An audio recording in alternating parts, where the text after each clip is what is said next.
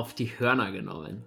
Und damit Servus und habe die Ehre, herzlich willkommen und gute Nacht zum Bruder Germany Talk.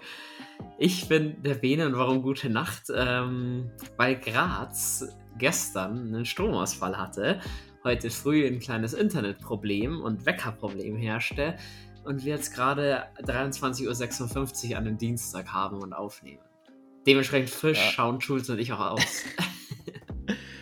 Für zu sein, es war Graz Umgebung die Schuld, nicht Graz. Also ich weiß nicht, wie es in Graz war, aber ja, es ist schon eh länger nicht mehr passiert. Es war ja Zeit, dass mal wieder so, so was kommen passieren muss. Besser als, trotzdem, auch wenn es ärgerlich war, noch immer besser, als wenn das Donnerstagnacht oder Sonntagabend passiert. Das weiß ich nicht, ob du nicht lieber Sonntagabend einen Stromausfall gehabt hättest als das. Ähm, Nö. Lass uns gleich drauf kommen, auf die Saints, beziehungsweise auf das Spiel von Sonntagabend. Ähm, Schulz, ich habe eine kleine Frage an dich, nämlich: Was war am 12. Januar 2021? 12. Januar 2021, was ein, war ein Sonntag? Ja. Es wird irgendwas mit Football zu tun haben. 12. Januar, das sind normalerweise schon die Playoffs. Be beziehungsweise, nee, der 12. Januar war ein Montag und kein Sonntag. War ein Montag. Okay. Äh, Saints Bucks Playoff-Spiel? Fast äh, Saints Bears Playoff-Spiel. Ähm, ah, die Bears. Wildcard Round. Wa warum spreche ich dieses Thema an? Ähm, weil in dem Zeitpunkt die Welt in Ordnung war. Ähm, wir haben gegen die Chicago Bears gewonnen. Ja, die Bears haben es für alle, die noch nicht so ganz lang dabei sind beim, beim American Football, bei der NFL. Die Bears haben mal Playoffs gespielt und das ist gar nicht so lange her, wie wir auch. ähm, Drew Brees hat funktioniert, Michael Thomas war fit. Ähm, wir hatten das erste Nickelodeon-Game, wenn du dich noch erinnern kannst, bei Michael Thomas Touchdown diese Schleimkanonen eingeblendet wurden. Da hat Michael Thomas noch gespielt? Da hat er gespielt, ja. Zwar angeschlagen wohl damals schon, aber er hat gespielt. Ja, stimmt. Er hat für True Brees, der, der hätte ja zu dem Zeitpunkt schon längst auf der IR eigentlich sein sollen. Ein Mitgrund auch, wieso er dann so lange verletzt war. Stimmt. Und Jimmy Graham hat den sehenswerten Touchdown-Grab ja. gegen uns noch. Das, das letzte Play. Warum spreche ich das an? Eben, wie gesagt, weil die Welt da noch in Ordnung war. Ähm, wie das Ganze im Oktober 23 sich so anfühlt als Saints-Fan, werden wir heute ausgiebig ähm, besprechen. Wie es aber gewohnt seid in der Overtime-Folge, ähm, gibt schnell Saints News und auch NFL News. Die Saints News, glaube ich, schlechthin. Ähm, Jamal Williams kehrt wieder zurück, ist runter von IR und auch äh, Jake Hina darf eingesetzt werden im nächsten Game gegen die Jaguars. Peyton Turner eigentlich auch. Peyton Turner hat keiner irgendeinen Stand zu seiner Verletzung. Er steht auch nicht auf dem Injury Report, also ist auch nicht von IR runter. Ähm, ja, kommt jetzt auch nicht verwunderlich, beziehungsweise da wollen wir gar nicht, ähm, gar nicht uns länger aufhalten mit dem Thema, weil sonst werde ich nur noch wütender. Ähm, lass uns rüberschwenken zu NFL News und NFL Games. Ähm, wir gehen schnell die NFC South durch, nachdem sie uns betrifft. Ähm, soweit die NFC South hat sich dieses Wochenende mal wieder als komplette Loser Division rausgestellt alle ihre Matchups verloren. Ähm, die Tampa Bay, Buccaneers, äh, Tampa Bay Buccaneers führen die Division noch an mit einem 3-2-Rekord. Ähm, danach kommen die Falcons und wir mit 3-3 und die Panthers mit 0-6. Fun Fact: ähm, Die Panthers haben die beste Offense der vier NFC South Teams. Schon auch bitter. Und sonst, was sei gesagt, wir haben in der NFL kein ungeschlagenes Team mehr. Die 49ers verloren und ähm, auch die Eagles fand ich sehr, sehr lustig, was meme-mäßig da los ist, wenn Brooke Purdy mal ein bisschen auf sich allein gestellt ist. Und ich weiß nicht, ob du Monday Night Football gesehen hast, äh, die Chargers ja. gegen die Cowboys. Absolute diese, Shitshow. Diese eine Chargers-Fan, weibliche Form, ja. die war doch bezahlt. Ja, das, das kann mir auch kein. Also, erstens die, weil da gibt es ja das Foto, wie sie im Minnesota Vikings-Shirt rumläuft gerade ist vielleicht drei Minuten vor Aufnahme noch gesehen.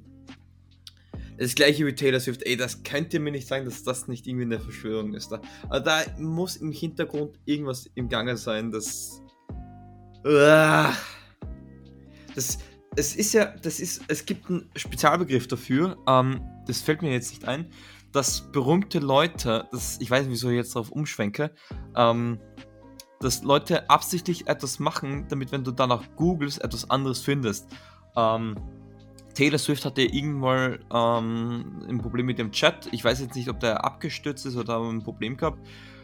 Deswegen war vielleicht auch sie beim Spiel der Chats dabei, dass wenn man eingibt Taylor Swift Chat, ähm, gleich was ganz anderes in die Suchleiste kommt. Das gleiche ist auch mit, wenn man Walt Disney Frozen eingibt. Ähm, gibt es auch eine lustige Geschichte dazu. Äh, da gibt es einen eigenen Begriff dafür und der fällt mir jetzt auf Biegen und Brechen nicht ein. Tschüss, der muss ja um 0.01 Uhr an einem Mittwoch auch nicht mehr einfallen. Ähm, ja, so sei gesagt, Justin Herbert kann immer noch keine Spiele on the clock quasi gewinnen oder tut sich da immer noch sehr schwer, hat da eine Interception geworfen, die schlussendlich zur Niederlage für die Chargers gegen die Cowboys geführt hat.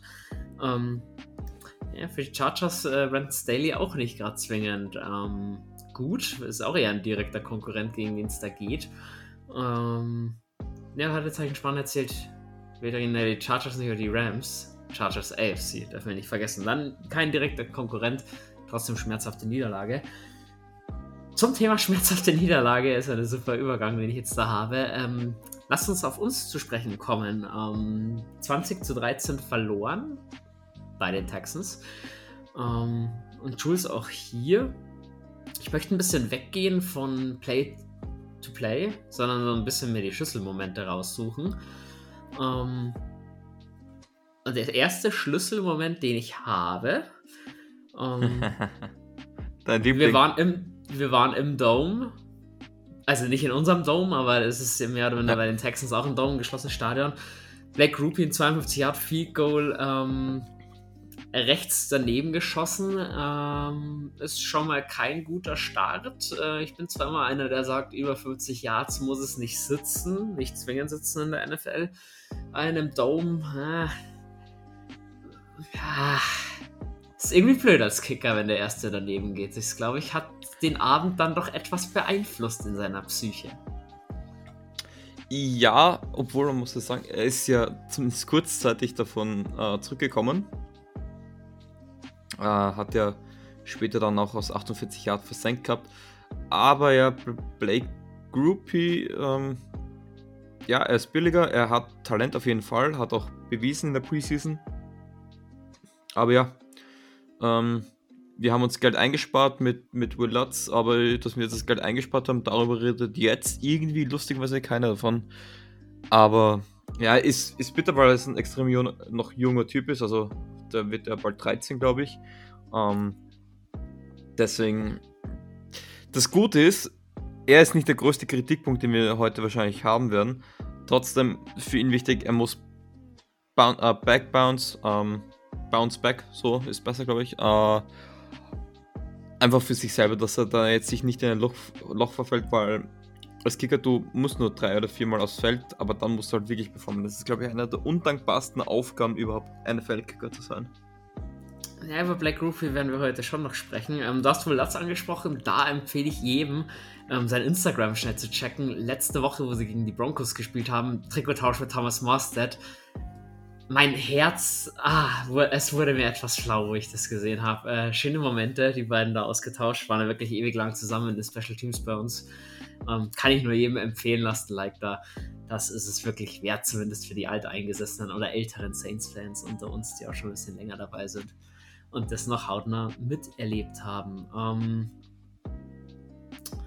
genau, ja, dieses Missed Field Goal natürlich sehr, sehr ärgerlich für uns. Ähm, muss aber sagen, dann kommen wir zur zweiten Schlüsselszene. Auch zu einer These, die damit bewiesen wurde. Ähm, bei 2. und 8 wird CJ Stroud intercepted von Zach Bourne. Habe ich mich im ersten Moment sehr, sehr gefreut, bis, ich dann, bis er dann vier Sekunden später in meinen Augen seine NFL-Karriere beendet hat, zumindest bei uns. Zach Bournes Vertrag, muss man dazu sagen, läuft nach dieser Saison aus. Das ist das Schöne, wenn du schlecht draftest, an dieser Stelle gesagt, dann musst du nicht so viel hinten raus verlängern. Ich denke, aus der Draft-Class von 21 oder 20 waren es, ähm, 20 waren es Caesar Ruiz und er. Es sind nur noch Zach Bourne und Caesar Ruiz übrig. Zach Bourne, denke ich, wird keinen neuen Vertrag bekommen. Dementsprechend wird das einfach fummelt. Ähm, direkt in der Interception hält den Ball nur mit einer Hand oder mit einem Arm fest. Ähm, ja, mir stieß da schon so ein bisschen die Zornesröte in, ins Gesicht, weil erst verschießt du ein Field Goal, was schon so einen schlechten Vibe reinbringt, dann intercept, äh, interceptest du CJ Stroud und fumbles direkt. Kein optimaler Start. das größte Problem war, wäre es incomplete gewesen, wäre es dritt und acht gewesen, so war es ein neues First Down. Das ist, glaube ich, was mich am meisten geärgert hat. Ähm, das ist halt das Problem, wenn Defender intercepten und du jetzt nicht so eine Ballhawk-Maschine bist. Du laufst in der NFL als Defender nicht so oft mit dem Ball und du weißt halt auch nicht, wie hart der Impact ist. Du bist dafür da, einen Ball zu, ähm, rauszuschlagen, nie eigentlich, um den wirklich zu sichern. Ähm, ja, Mental Awareness, brauchst es in jeder Sekunde. Euphorie war hoch. Schönes Zone Coverage gespielt. Ähm, ich weiß nicht, was der CJ Stroud gesehen hat. Äh, Rookie Mistake. Hätte er niemals werfen dürfen, aber Bauern hat es schön gespielt gehabt. Und ja, dann, dann siehst du das Feld vor dir. Du willst natürlich Yards machen. Du willst der große Held sein. Vor allem in einem Prove dir, wie Zach Barnes hat. Ja, dann kommt da so eine Scheiße raus. Es ist halt bitter. Es ist bitter. Es ist, es tut weh. Es hat das ganze Momentum-Switch Du hast ihm quasi ein neues Leben gegeben, du hast ihm eine Chance gegeben. Ja, es, es tut weh. Immer bei dieser Momentum-Switch halt eben innerhalb von drei Sekunden passiert ist. Ich hatte da schon so ein bisschen dieses, dieses Denken, es, es stimmt natürlich nicht, aber gefühlt sowas siehst du nur bei den Saints. Du interceptest einen Quarterback das erste Mal in seinem Leben, nachdem er eh schon einen Rekord gebrochen hat, beziehungsweise einen Rookie-Rekord aufgestellt hat, mit fünf Spiele ohne Interception als Quarterback. Und drei Sekunden später fummelst du den Ball. Sowas ist so ein typisches New Orleans Saints-Ding. Ich kann es nicht erklären. Ich bin seitdem ich Saints-Fan bin mit solchen Geschichten irgendwie bin ich damit dabei. Diese gehört da unweigerlich zu Marcus Williams Tackle und ähm, auch dem No-Call irgendwo dazu. Oder Jared Ab, Cook fummelt. Da nehme ich das kann, tatsächlich mit rein. Ich kann aber auch eine völlig konträre äh, Geschichte erzählen, wo es positiv für die Saints ausging. Äh, Super Bowl Jahr 2009, ich glaube es war Woche 14 gegen die Redskins. Dritter und ewig, ich glaube es war kurz oder Halbzeit. Drew Brees wirft in die Double Coverage rein, wird, intercept, wird intercepted. Äh, Spieler retourniert ihn, war zwar am Boden, aber nicht down by contact. Robert Meacham kommt damals her. Ich glaube, unser Receiver 4 war es damals hinter Moore, Henderson und Coaston. Ähm, reißt ihn raus und retourniert den Ball für ihn. Also nimmt ihn und läuft dafür einen Touchdown. Ähm, ja, äh, war mir damals wohl lieber gewesen, als es so zu erleben. Jetzt kann man zumindest beide Seiten einmal. Mhm. Vor allem tschüss, die Story, die du gerade erzählt hast, ist 14 Jahre her. Ich habe gedacht, ich komme jetzt hier mit Anfang der Folge mit irgendeinem Shit von 21. Mann, das ist lange her, Kollege. Um, ähm, wenn, wenn, du Pain Suffer bist, dann 2000er Jahre der Saints. Viel Spaß. viel Spaß. 2000 bis 2005 viel Spaß. Genießt das. Lieber nicht. Ich, ich brauche mir nur die, unsere Defense von 2012 bis 2017 anschauen, wenn ich sage, ich habe Bock äh, auf äh, mir selber Schmerzen beizubringen. Da hat mit Drew Brees, tut mir da heute noch leid, also was für eine Defense er, oder mit welcher Defense er da spielen musste. Darum soll es nicht gehen. Ähm, zurück zum Spiel. Und wir hatten wieder so Momentum-Switch, wurde angesprochen. Kriegen dann auch noch voll einen in die Fresse. Ähm, fressen uns zwei Tiefe oder ein Medium für 17 Yards, einen für 34 Yards. Beide Male Alante Taylor nicht wirklich gut ausgeschaut. Ähm, und am Ende ja, gibt es einen One-Year-Pass zu Dalton Schulz. Ähm, Dalton Schulz spielt gegen die Saints gefühlt immer gut. Ähm, dass ein Rookie-Quarterback sein Zeit sucht, weiß ich nicht, ob die Memo bei Dennis Allen und Joe Woods nicht angekommen ist, aber Dalton Schulz ja auch sträflich freigelassen worden. Also ich habe ich ehrlich auch kein Scheme wirklich daraus erkennen können, beziehungsweise keine Aufstellung, was wir davor hatten. Ich denke, am Ende hat Tyron Matthew geschlafen, so das war jetzt mal meine Analyse. Ihr könnt mich da gerne verbessern. Ähm, auf einmal bist du halt nicht irgendwo 6-0 oder vielleicht sogar 10-0 vorne, sondern du bist halt 7-0 hinten. Ist für ein Auswärtsspiel nicht optimal. Das Schöne ist, dass wir aber gut. Oder wolltest du hast deinen Finger gehoben, wolltest du zu dem Touchdown noch was ja. sagen oder darf ich weiter? Ja, nur, nur ganz kurz. Ähm, ja, Courage hat nicht gut ausgesehen. Da nehme ich die, die bei dem Einzelfall nehme ich das äh, verkrafte ich insofern noch, wo ich sage, das ist halt Goal to Goal. Da allem haben wir auch mit Happy Sets gespielt. Äh, das schaut dann schnell mal eher schlecht aus. Es, es hat nicht gut ausgesehen. Ähm, aber das ist in der Situation noch ein bisschen so. Lieber so ist wie bei Dritter und Acht, wo der Quarterback irgendwie 10 Sekunden Zeit zum Werfen und wirft dann irgendwo auf einen freistehenden Receiver. Ist mir so sogar noch lieber, dass es äh, einfach so hat. Ich, ich, es war kein Pick-Play, es war einfach. Ähm, äh, ich muss mir nochmal anschauen, was ein Motion Set auf gegen Man Coverage, wo halt Dalton Schutz dann komplett frei war. Ja, ähm, das Schöne ist aber, wir können antworten. Und das Wichtige für uns, wir können antworten mit einem Touchdown. Und für mich schön zu sehen, es war ein Passing-Touchdown. Ähm, mhm.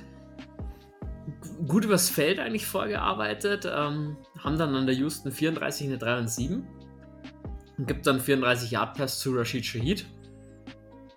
Der dann eine schöne Route gelaufen ist, sich freigelaufen hat, tief freigelaufen hat. Jules du als Receiver, und jetzt habe ich wieder die erste Frage, wo wir mal dieses Pete Carmichael-Thema ein bisschen ankratzen wollen. Mhm. Ähm, ich habe ehrlich gesagt nur zwei Routen jetzt im Kopf von meiner Analyse. Das war eben die tiefe Route zu Shahid und ähm, Olave hat so eine Stop-and-Go-Route gelaufen. Also kurz abknicken und dann wieder weiter, ebenfalls ähm, in die Vertikale gehend. Da frage ich mich bei 3 und 7, wie Pete Carmichael schon wieder zwei Receiver mindestens. Ich habe nicht gesehen, welche Route Michael Thomas gelaufen ist und Tyson Hill. Wie man schon wieder zwei Receiver auf vertikal schicken kann bei einem 3 und 7. Ich uh, werde aus solchen Calls nicht schlau. Du brauchst einen auf 5 Yards, den du anpassen kannst, der dann noch 2 Yards after Catch machen kann. Ähm, wieso schicke ich so zwei so Routen? Wieso call ich sowas in so einer Situation? ich, ich muss das Play anschauen. Ähm, ich, ich verstehe das vollkommen bei dritten Team, dass du auch zwei, zwei T-Shirts oder drei. Du kannst auch gerne drei T-Shirts und einen Crosser underneath. Ähm, du musst immer schauen, du willst ein Matchup generieren. Äh, das ist.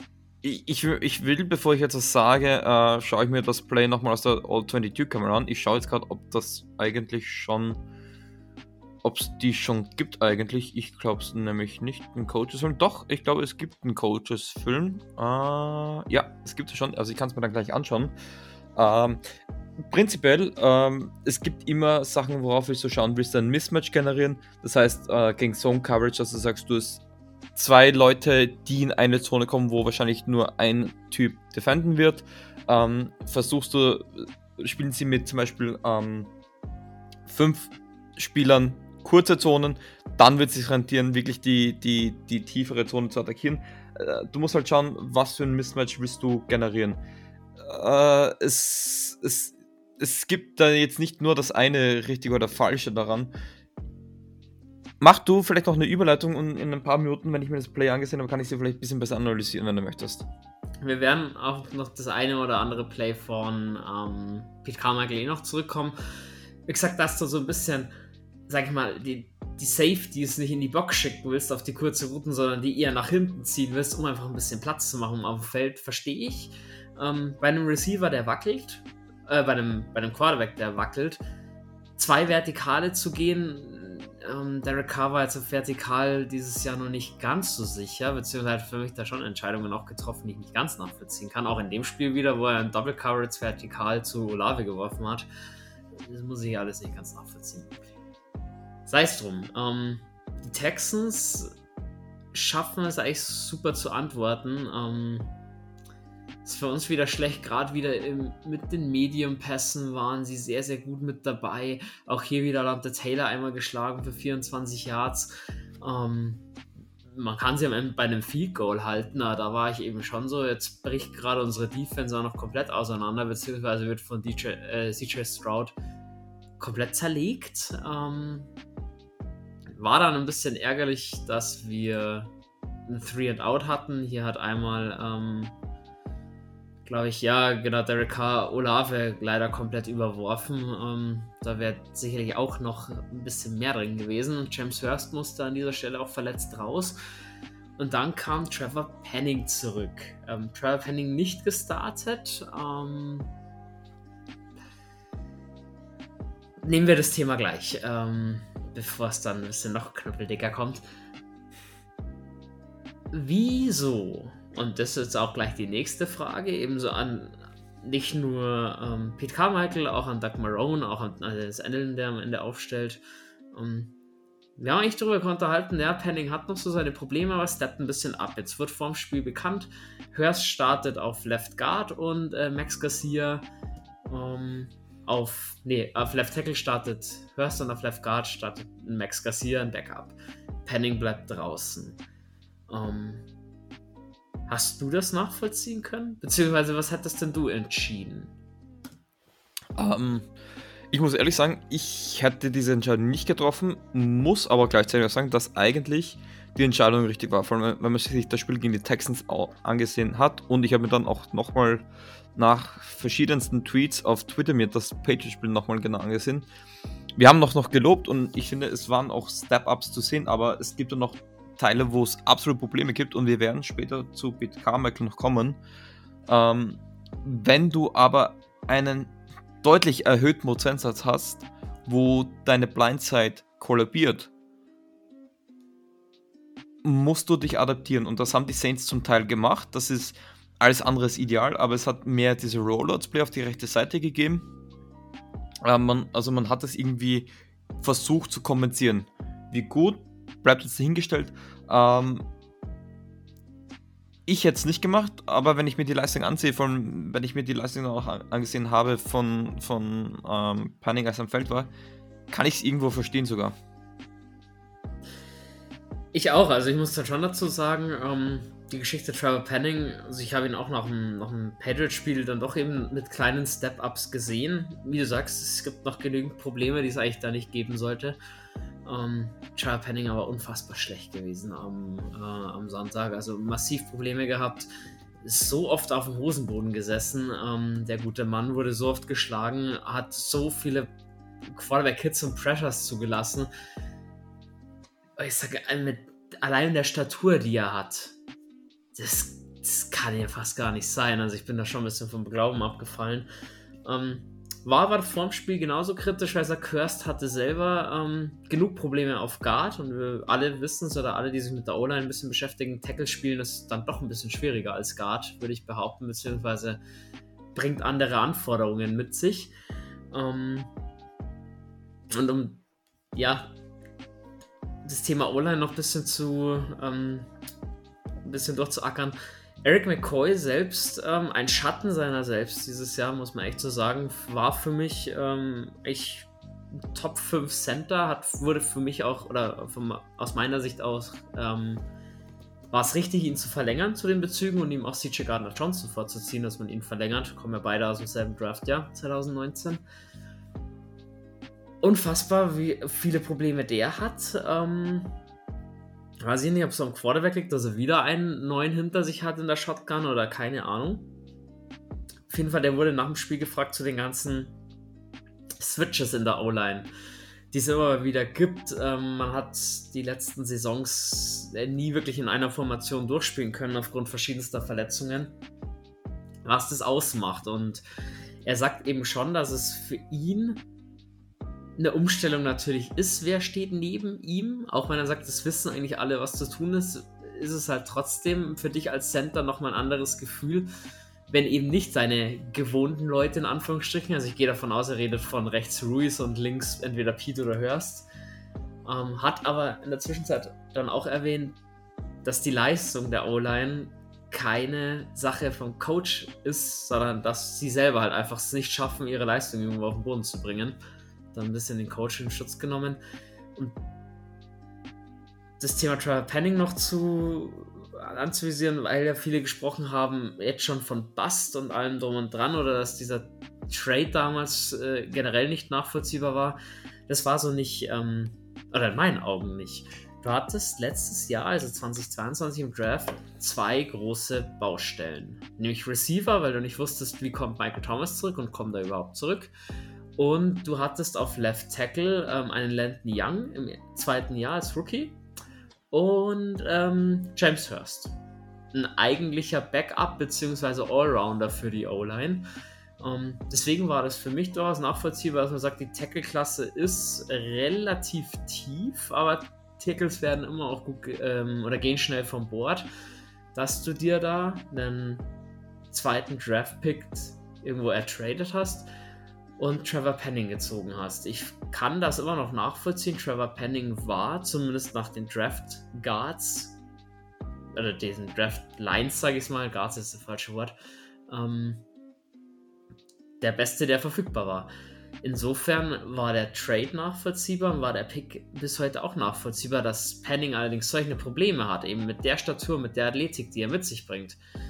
Äh, überrascht mich und enttäuscht mich, muss ich aber Eric McCoy auch widersprechen. Das ist schon auch eine Sache vom Position Coach, wenn du den nicht weiterbringst.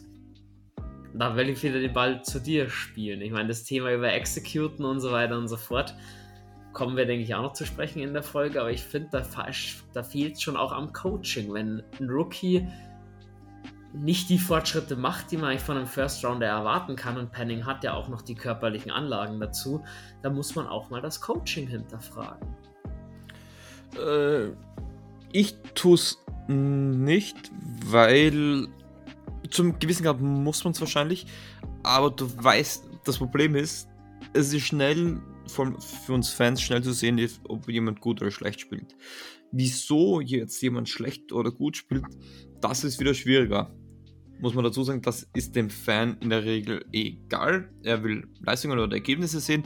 Ähm, und deswegen bin ich da immer vorsichtig, das Coaching zu kritisieren. Deswegen bin ich immer vorsichtig, wenn ich Pete Carmichael kritisiere, weil das so detailliert und komplex ist, dass ich nicht einmal ansatzweise sagen kann, wo jetzt wirklich das Problem ist. Man kann sagen, ja, es sind Abstimmungsprobleme. Ja, Abstimmungsproblem ist noch immer ein, Überbegr ein ziemlich riesiger Überbegriff. Was mit mir auffällt, ähm, Penning hat einfach ein Problem mit der Geschwindigkeit der NFL. Ich weiß nicht, ob oder wie man das coacht oder wie man das darauf besser trainieren kann, was man da an der Technik machen kann. Was ich weiß als Technik, ähm, bei mir war es meistens Footwork. Ähm, das musst du langsam üben und es ist schwierig, etwas schnell und richtig zu machen. Ich glaube, das ist das Problem, glaube ich, was Panic macht. Entweder er macht es richtig oder er macht es schnell. So wie ich das als absolute Laie sehen. Ähm, wäre schön, wenn man da vielleicht so einen O-Line-Coach da ranziehen könnte, wie, was da so die Meinung ist. Es wirkt slow und äh, es wirkt mich dann teilweise auch leicht überfordert, dass er versucht, das so und so zu machen und dadurch einfach Probleme hat. Ähm, Balance, Footwork, Speed, Release. Ähm, ich kann ja nicht sagen, was, was das, genau, das genaue Problem ist. Das kann so viel sein. Ähm, übrigens, ich habe dann das Play jetzt rausgeforscht, äh, falls wir uns das dann nochmal anschauen wollen. Du sagst mir einfach wann. Äh, ist, ich tue mir da noch ein bisschen schwer zu sagen, woran es genau liegt. Aber ja, es ist ein Problem. Und es ist sicher nicht angenehm, wenn die, die uh, O-Line immer durchgeswitcht wird. Muss aber sagen, dass ich dafür die Zone-Blocking-Schemes gar nicht mal so schlecht finde. Ich habe mir da immer so, so partiell immer rausgepickt, wo ich sagen muss, das schaut an sich die Übergaben gut aus. Vielleicht versagt man ein Block, das kann sein, das ist dann ein individueller Fehler, aber ich muss sagen, die, diese, diese Übergaben, die funktionieren überraschend gut, auch wenn da viel rotiert wird. Auch mit, mit Trevor Penning, okay, als, als Outside-Blocker musst du nicht so viel an Übergabe denken. Uh, aber ja, es, es, es ist ein Problem. Heißt aber nicht, dass, ich, dass das jetzt im Nachhinein eine schlechte Idee war, den zu draften, weil ja, ich sag's immer wie mit den Lottozahlen. Im Nachhinein war es auch dumm, diese Lottozahlen zu spielen, nicht die anderen. Dann noch abschließend die Frage zu deiner Meinung, weil ich es gelesen habe. Ähm, den Problem, die Trevor Penning hat, eben gerade mit der Geschwindigkeit und zu Developen und allem drum und dran. Ähm, es wurde schlau beobachtet oder gut beobachtet auf Guard. Ähm, ja, mit Andrew Speed weiß man nicht, wie es weitergeht. Chance Hurst Vertrag läuft auch aus. Kannst du dir denn vorstellen, dass man Penning umschult auf Guard und nochmal einen Tackle ziehen wird? Ich glaube, das führt zu noch mehr Problemen. Ähm, ich würde lieber einen guten Guard picken. Äh, einfach, selbst wenn, sagen wir, du draftest einen Offensive Tackle, ich, ich, ich mag die Idee, ich verstehe die Idee.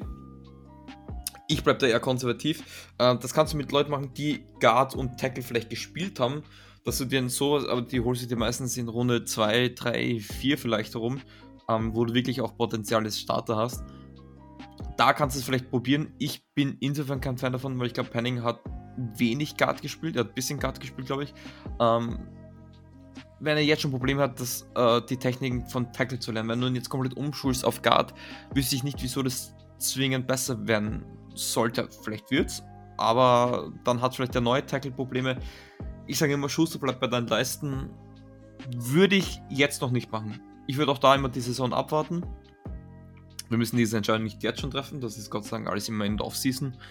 Äh, und, und ich glaube, die Spieler und die Coaches wissen eh selber, was sind das für Probleme. Die können es auch ungefähr abschätzen. Okay, der hat da Probleme. Wir wissen, das wird nicht von heute auf morgen besser, aber vielleicht ist die Progression und äh, die sehen wir einfach vielleicht nicht da. Vielleicht sind es die Coaches, wir sind es nicht, weil wir gar nicht mal wissen, worauf wir achten müssen. Wir sehen, okay, im ersten Spiel fünfmal geschlagen, im zweiten Spiel zweimal geschlagen, okay, ist schon mal besser. Äh, mal schauen. Ich glaube, der Verlauf der Saison wird aber ziemlich ausschlaggebend sein und auch wie viele Snaps er noch zu sehen bekommt. Okay, ich gebe dann nur ein Ding noch mit zum oder zum Nachdenken. Äh, was halt das Thema ist als Guard, du hast eine andere Footwork, nämlich in der Regel auch ein bisschen eine langsamere. Ähm, ich glaube schon, dass das funktionieren könnte. Ähm, du sagst, es ist zwar ein bisschen andere Technik zum Lernen, etc. pp. Aber du, ja, du hast da doch Saldivari wegen sowas eigentlich ähm, in Runde 4 gepickt und bist da hochgegangen. Mal schauen, aber ich glaube, die Idee ist, je nachdem, wie Penning sich dieses Jahr schlägt, ähm, die ist nicht von, von irgendwo weit hergeholt, beziehungsweise wo Rauch ist, ist auch Feuer, wie es so schön heißt. Ich könnte mir das schon vorstellen, wenn es in die Hose geht auf der Tackle-Position, dass er sich woanders ausprobieren muss. Einfach um diesen Pick in der ersten Runde auch noch irgendwie zu retten. Nicht, nicht unwahrscheinlich. Deswegen schauen wir da mal, oder beziehungsweise lassen wir uns da mal überraschen, wie du sagst, ist eine Sache für die Offseason. Er wird dieses Jahr noch seine Chancen auf Tackle bekommen. Ähm, nach dieser Geschichte, also sprich unserem Punt, nachdem Olave über, überworfen wurde, antworten die Texans mal wieder perfekt. Für uns ganz schlechter Start wieder in den Drive rein. Ähm, Latimore frisst erst 28 Yards, dann 11. Ähm, an der Houston 35 haben sie gestartet, sind an der New Orleans 26. Danke dafür. Da weiß auch schon, jetzt geht es in die Red Zone. Red Zone Defense äh, wackelt. Ähm, das können sie nutzen bei einem Third and Goal an der New Orleans 6. Ähm, hat CJ Stroud zu viel Zeit, ähm, weil unser Pass Rush auch mal wieder massiv Probleme hat, Druck zu erzeugen, beziehungsweise Stroud auch in der Pocket zu halten. Und findet dann Woods für einen 6 Yards Touchdown. War ja, fast absehbar, dass es so kommt. Wir waren 7-17 hinten. Hätte ich mir nie träumen lassen. Schön ist, es gibt zumindest eine kleine Antwort. Ähm, wir bekommen den Ball mit 2,56 noch auf der Uhr vor der Halbzeit und drei Timeouts. Und ich habe mir gedacht, ja, zu, Minute Drive, vielleicht geht ja was. Ähm, was hier natürlich uns nicht in die Karten gespielt hat, war ein Intentional Grounding gegen Derek Carr. Bringt dich von der Houston 25 zurück an die Houston 35 bei einem zweiten und 20 und einen Haufen Zeitverlust noch dazu. Ähm, sowas aufzuholen, schwierig. Man hat es ein bisschen geschafft mit einem 11-Jahr-Pass zu Taysom Hill. Ähm, der Pass zu Olave ging dann leider auf Incomplete. Wurde hier auch Olave wieder tief gesucht, eben in Double Coverage auch habe ich Derek Carr nicht verstanden, wieso er da den ähm, ausgerechnet Olave sich ausgesucht hat. Und ja, am Ende wird es halt ein Field Goal. Auch hier, du hast in uh, Special Teams Formation oder Field Goal Formation einen False Start mit drin von Max Garcia. Das was darf einfach absolut nicht sein, gerade wenn dein Kicker vorhin verschossen hat, wo du eigentlich jedes Jahr brauchst. Ähm, wird dann kein 43 Yard Field Goal, ein 48 Yard Field Goal. Das hat Groupie aber sicher verwandelt, als wären die was anderes gewesen. Ja, und so gehst du zwar unbefriedigend, aber nur mit einem, mit einer Possession Rückstand 10-17 in die Halbzeit und du hast einen Ball bekommen in der zweiten Halbzeit. Was per se ja schon mal nicht schlecht ist. Wir haben gerade angesprochen, Taysom Hill. Ich glaube, und das muss ich Carmichael zugute lassen, ich habe ja mit vielem gerechnet, aber dass Taysom Hill am Ende, ich muss schnell nachschauen, wie viele Targets er hatte. Ähm, 28 über sieben ja. Fänge an acht Targets. Damit hatte ich nicht gerechnet. Hat 1 zu 1 eigentlich Jovan Johnson übernommen, war Teil Nummer mhm. 1. Jimmy Graham hast du da gar nicht gesehen. Den hatten die Texans auch nicht als Tight End, als Anspielstation Nummer 1 irgendwo auf dem Schirm. Sowas will ich sehen, so ein Überraschungsmoment. Sage ich dir ganz ehrlich, war eine coole Sache. Wie hast es du gesehen? Ja, es, es hat mir sehr gefallen. Es generell, es hatten ähm, äh, fünf Spieler über sechs Targets bei uns oder sechs oder mehr Targets. Äh, man hat mit Taysom Hill, Michael Thomas, Kamara jeweils mit acht Targets, Shahid mit sechs Targets, Olave mit zehn Targets, Moreau auch mit vier Targets als Backup Titan. Ähm, das ist schon mal nicht schlecht. Deswegen, es ist manche Sachen machen die Saints richtig. Es gibt ein Grundproblem, das noch nicht, das noch ein großes Problem ist aber viele kleine Probleme, die wir hatten, vor allem wenn ich ans Bugspiel zurückdenke, wo ich wirklich schockiert war und wo ich, ich glaube, in meiner Podcast-Serie zum ersten Mal auch Carmichael wirklich kritisiert habe, das haben wir gut abgeschalten. Ähm, Taysom Hill hat mich sehr überrascht. Äh, man hat dafür auch diese Gadget-Plays ein bisschen reduziert. Ich glaube, die kommen aber wieder. Ähm, und ja, diese, diese Wide Receiver Titan Situation, ähm, er war auch Schlüsselfigur äh, eigentlich beim Shahid-Touchdown falls ich das dann schnell erklären soll, du gibst dann mir einfach das Okay-Zeichen.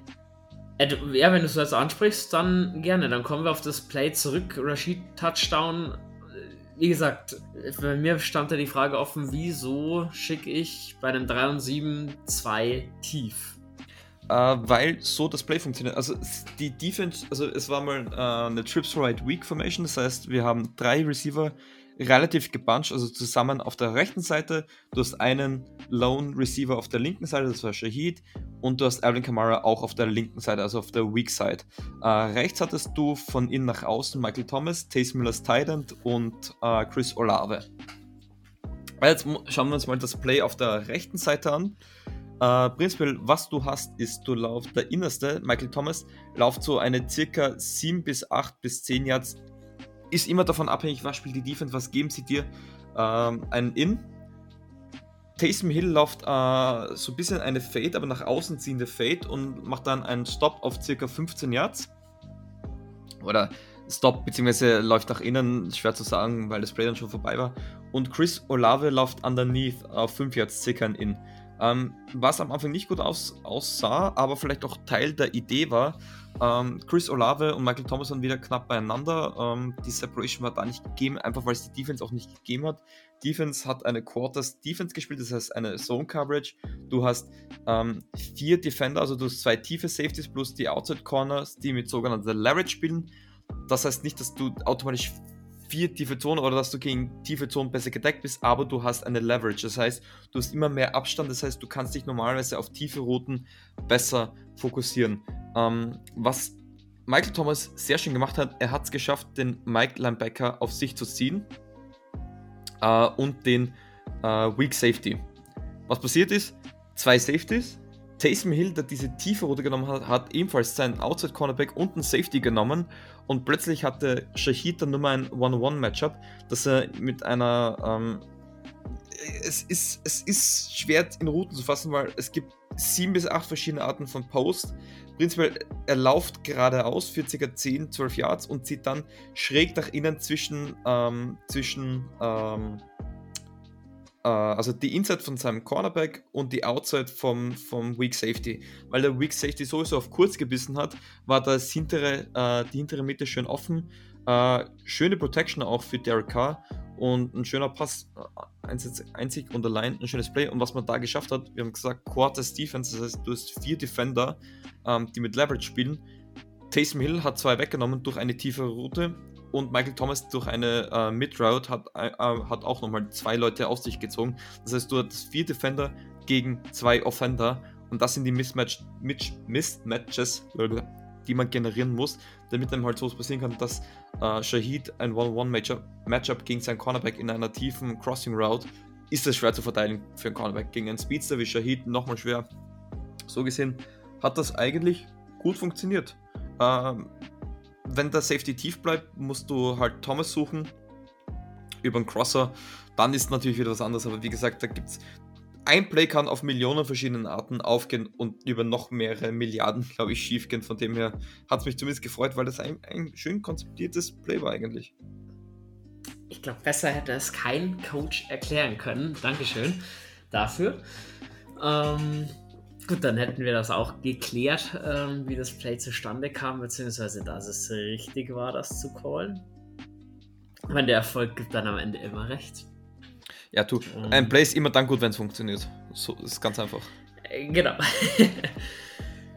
Gut, und dann war es so zweite Halbzeit. Äh, ja, Rückstand, davon lassen wir uns nicht beeindrucken. Wir kommen zurück, wir kriegen den Ball. Ähm, haben den aber leider nicht wirklich gut nach vorne bewegen können. Derek Carr auch gesackt worden bei 3 und äh, 14. Äh, weil es unter anderem auch eine Holdingstrafe gegen Trevor Penning gab. Ähm, ja, also den Drive kannst du dir schenken. Es folgt ein Three and Out der Texans und Three and Out der Saints. Es folgt ein Field Goal bei den Texans, die ähm, ja an der Mittellinie schon starten, ähm, sich dementsprechend auch bis an die New Orleans 4 nach vorne arbeiten können. Ähm, gab da eine Pass Interference ähm, gegen Lattimore, die man, naja, ja, man die geben muss, ich weiß es nicht. Ähm, war auch eine Strafe gegen Pete Werner zum Beispiel dabei, eine Pass Interference, wo ich auch sage, die pfeifen zwei, drei von zehn Schiris. Ma mein Highlight. Aber klar, wenn du kein Glück hast, kommt Pech auch noch mit dazu. Wa wa was war das, das schmerzhafte Play, wo es gleich zwei Strafen für die Saints ge gegeben hat, wo beide für mich es war eine Pass Interference und einmal Roughing äh, Passer. Äh, hinten, hinten raus gegen Adibo ähm, und gegen Roach, ja. Das war, das war, das, ah, eigentlich ah, kannst du beides, tust dich schwer, das zu callen eigentlich, aber. Er ja. war auch, auch da, ich habe bei Adibo schon, äh, seitdem wir ihn gedraftet haben, gesagt, dass das nicht smart ist, wie er die Strafen bekommt. Ähm, das ist aber halt da, auch nicht also Thema, da kann ich ihm keinen Vorwurf machen bei dem Play. Ja, aber also bei, bei ja, Strafe, natürlich wer pfeift das? Das pfeift auch wieder bis 20% der NFL-Schiris, aber wenn du halt genau die 20% auf dem Feld hast, äh, dann wirst du halt gepfiffen und dann kannst du auch nicht sagen, ja, da war ja gar nichts, das stimmt ja auch nicht. Es, wie gesagt, es ist zwar eigentlich, pfeifst du es nicht, würde ich sagen, beziehungsweise wenn du selber gespielt hättest, ähm, würdest du es nicht pfeifen, wenn du Defensive Back spielst. Oder auch Receiver sagt auch so, naja, Digga, wenn man ehrlich ist, geht's. Aber es ist halt dann nicht smart gespielt, wenn es gepfiffen wird. Ganz einfach. Also es hat zumindest mein Coach immer gesagt, wenn ihr die Strafen, wenn ihr Flag seht, dann ist es nicht smart gespielt und das, so ist es auch. Ähm, am Ende. Und auch ja, hier dieses Play, beziehungsweise dieser Drive auch ermöglicht Zach Bourne, der Versalt von Dalton Schulz eben. Deswegen sage ich, Zach Bourne ja, am Ende halt auch nicht den glücklichsten Tag gehabt. Ähm, ja, die Texans auf einmal steht es dann 20 zu 10. Ähm, du hast doch sieben Minuten im, im Third Quarter, also es ist, es ist da schon noch was drin.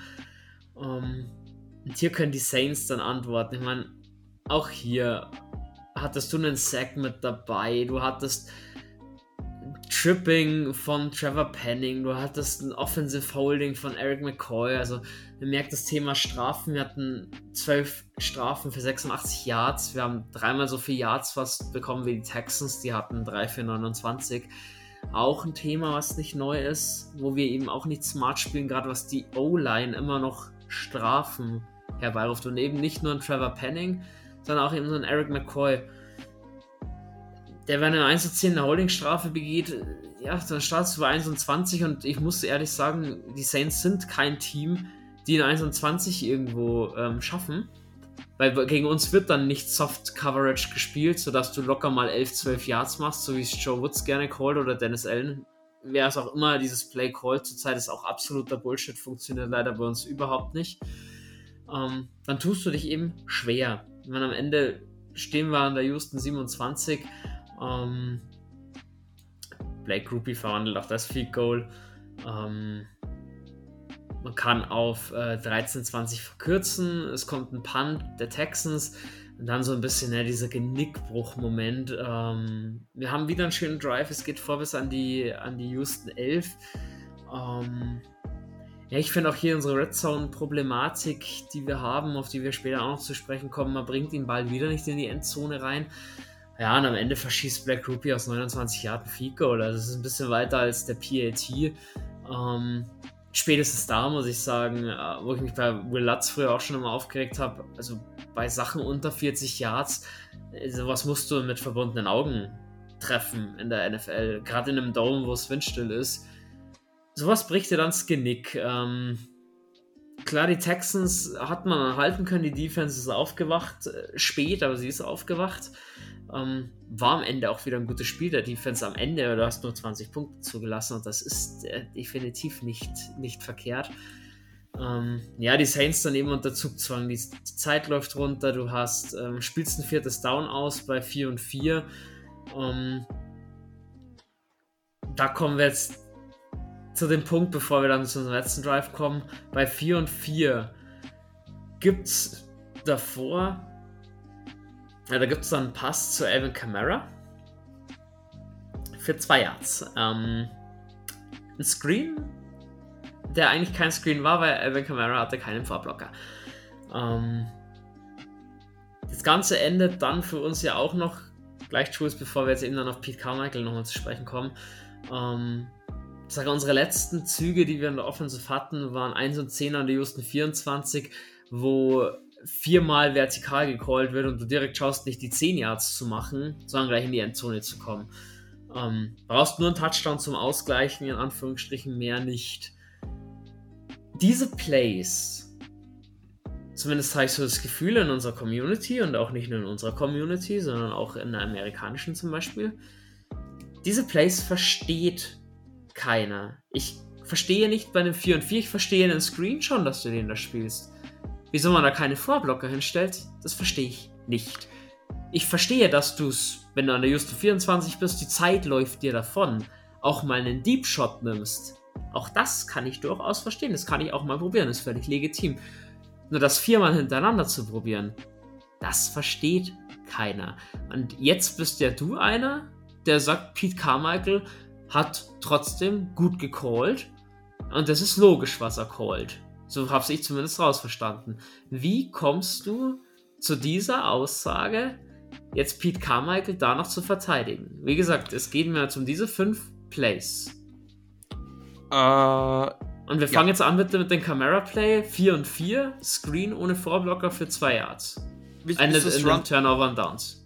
Das Runplay vor auch oder äh Brauchen wir um, nicht. Nee, das, ich glaube, also okay. doch, du kannst auch kurz auf das Runplay eingehen. Ich glaube, das wird aber vielen eher logisch. Aber nimm es doch bitte noch ja. mit auf. Genau, es war bei Dritt und Vor. Wir, wir haben sehr lange in der ähm, Community diskutiert, ob es ein Killplay war. Also, dass, wenn da Playcaller einen Callback zwei Plays gibt und wenn die richtige Situation gegeben ist, dass er einfach den ersten Play killt und den zweiten spielt oder ob es ein Audible war. Das heißt, Derek Carr hat was gesehen und hat dann geändert. Er hat alles richtig gemacht, hat geändert auf dem Run. Das hätten Touchdown werden können. Es ist Max Garcia hat einfach den falschen Block genommen. Ähm, das heißt, da hat es eine Miscommunication in der Blocking Unit gegeben, weil es wäre das ähm, zwischen Right Guard und Center oder Right Guard und Right Tackle ähm, aber wäre viel Platz gewesen. Aber ja, Max Garcia ist verschlecht und Derek äh, Kamal wird eigentlich sofort gestoppt. Dann bei Vierter und. Ja, ähm, warte schon, an dieser Stelle Max Garcia, der reingekommen ist als Backup Guard, verkackt hier den Block. Rechtfertigt dann eigentlich schon wieder nicht oder ist das schon die falsche Entscheidung vom Coaching-Staff? Eigentlich davor, die O-Line durchgeswitcht zu haben, weil ich traue mich dort dann zu sagen, ein Andrew Speed oder auch ein James Hurst hätten in dieser Situation gewusst, wer zu blocken ist. Ja, ja sehr, sehr schade. Aber man muss auch sagen, es waren sowieso Verletzte und du musst erwarten, es ist Next Man Up. Du, du kannst es nicht als Ausrede sehen, dass du wenn es gibt keine Ausrede dafür, dass ein Spieler seinen Block nicht weiß, wenn er den Call bekommt. Das ist, er ist nicht eingespielt, das, das kann sein, aber das war ein easy Read für mich. Ähm, ich weiß nicht, vielleicht war auch einfach das Panic, der nehmen hätte sollen, das kann auch sein. Ähm, und dass Garcia wirklich das Double-Team macht und man sagt, man lässt einen ähm, Edge von der Seite durchkommen, weil der hat normalerweise eh nicht die, die, die, den, den Winkel, um dann noch auf Kamal zu kommen. Ich weiß es nicht.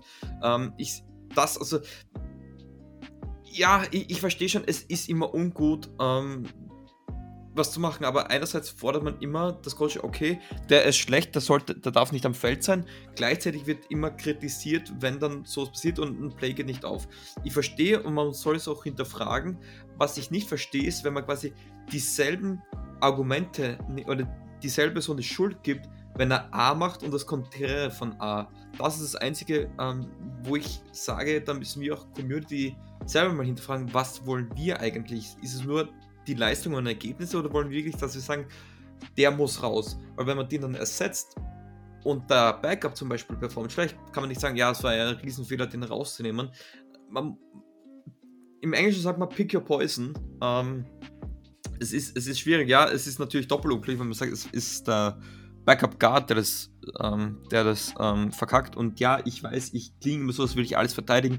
Das will ich nicht mal. Ich bin doch nicht einer, der sagt, das Playcalling war jetzt sensationell gut. Ich sage aber, es ist besser, als es ist über die Wochen, glaube ich, besser geworden. Ähm, man macht viele Sachen mehr, was man sich auch gewünscht hat. Ähm, man muss jetzt äh, die Balance finden. Man muss in der Red Zone äh, eine bessere Efficiency zusammenkriegen. Aber das ist von so vielen Punkten abhängig. Das ist schön, wenn man sagt, man braucht eine bessere Red Zone Efficiency. Äh, ja, mach mal. Ähm, das, das kann man leider. Für uns ist es relativ leicht zu sagen, Call down, play, macht diesen Run.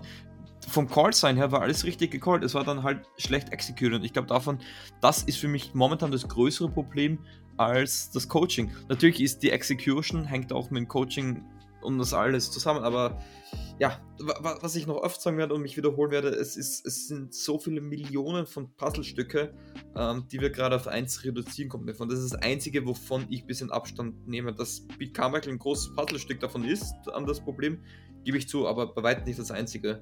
Ähm, und auch nicht das, wenn, man, wenn du das ersetzt, dass die anderen dadurch, glaube ich, besser werden. Das glaube ich, ich persönlich nicht, weil ich wüsste nicht wieso. Aber das ist halt nur meine Meinung. Ja, auf jeden Fall will ich da jetzt schnell festhalten, jetzt bist du eigentlich schon wieder zu weit gesprungen. Ähm, ja, Max Garcia auf jeden Fall auch nicht den besten Tag gehabt, wie die ganze O-Line. Was ich an der Frequenz, was mich da stört, du hast, also, du stehst bei dem 2 und 3. Du gibst bei 2 und 3 Camara den Ball für keinen Raumgewinn. Run Game, Spielzug, für mich völlig in Ordnung. Stehst bei 3 und 3, 5 Minuten 19 und die Houston 14, du brauchst 3 Yards. Ähm, eben dann kam dieses Audible oder der Kill von Derek Carr, völlig egal wie du es nennst. Es wird von anscheinend Pass auf Run umgeswitcht für minus 1 Yard. Ich habe da mehrere Fragen. Ähm, du kommst langsam in so eine Crunch-Time rein, wo es passen muss. Du hast den Taysom Hill, der knapp 20 Millionen Dollar im Jahr verdient, der sehr, sehr wenig Carries hatte in diesem Spiel. Wieso? Beziehungsweise auch generell, du holst den JP Holz vom Practice Squad und setzt den überhaupt nicht ein als Fullback. Ähm, in solchen Situationen bei 2 und 3, wenn ich nur 3 Yards erlaufen muss, verstehe ich nicht, wieso da kein Fullback oder zusätzlicher Vorblocker noch mit eingesetzt wird, dann verstehe ich nicht, wieso Taysom Hill in solchen Situationen nicht auch mal einen Ball kriegt, sondern du Camara wieder 800 Mal den Ball gibst, gefühlt. Ähm, und last but not least doch die Frage, ein Audible oder ein Kill in Derek Carvers sieht, ist völlig legitim. Plus, dass du ihm als zweite Variante ein stinknormales Run, Run-Spielzug, ein Run durch die Mitte mitgibst das verstehe ich so nicht ganz weit. Und jetzt kommt nicht die Sache, wo ich Bill Belichick wieder für ziemlich geil finde. Es gibt bei den Patriots, ich weiß zwar nicht mehr, wie der Spielzug heißt, es ist ein stinknormaler Handoff. Wenn es schnell gehen muss, wo man einfach weiß, was zu tun ist, Peter. ein stinknormaler Inside Sword Run. Peter. Peter. Uh, die callen, also wieso, wieso haben die, wenn die Saints sowas sehen, wieso machst, wieso machst du nicht das schnell daraus und gibst Derek Carr zwei bessere Varianten, wenn du dann so einen Peter-Spielzug noch in der Hinterhand hast? Wa warum? Kann warum ich dir, fehlt sowas? Also ich, ich kann jetzt nicht die Argumentation von den Saints bringen, aber ich kann dir jetzt meine Argumentation dazu bringen. Erstens, es ist eigentlich machst du meistens uh, Pass-Run-Option-Kills, weil du in der Situation schaust, du weißt, Zeit ist knapp, du hast zu dem Zeitpunkt noch ein Timeout. Also das Zeit ist knapp, aber noch nicht kritisch. Also du hattest ja noch Zeit bis dahin. Ähm, Deswegen, du musst Pass First gehen. Das weiß auch die Defense. Deswegen ist es sehr wahrscheinlich, und jetzt kommen wir dazu, wieso gibst du Kamara einen Ball?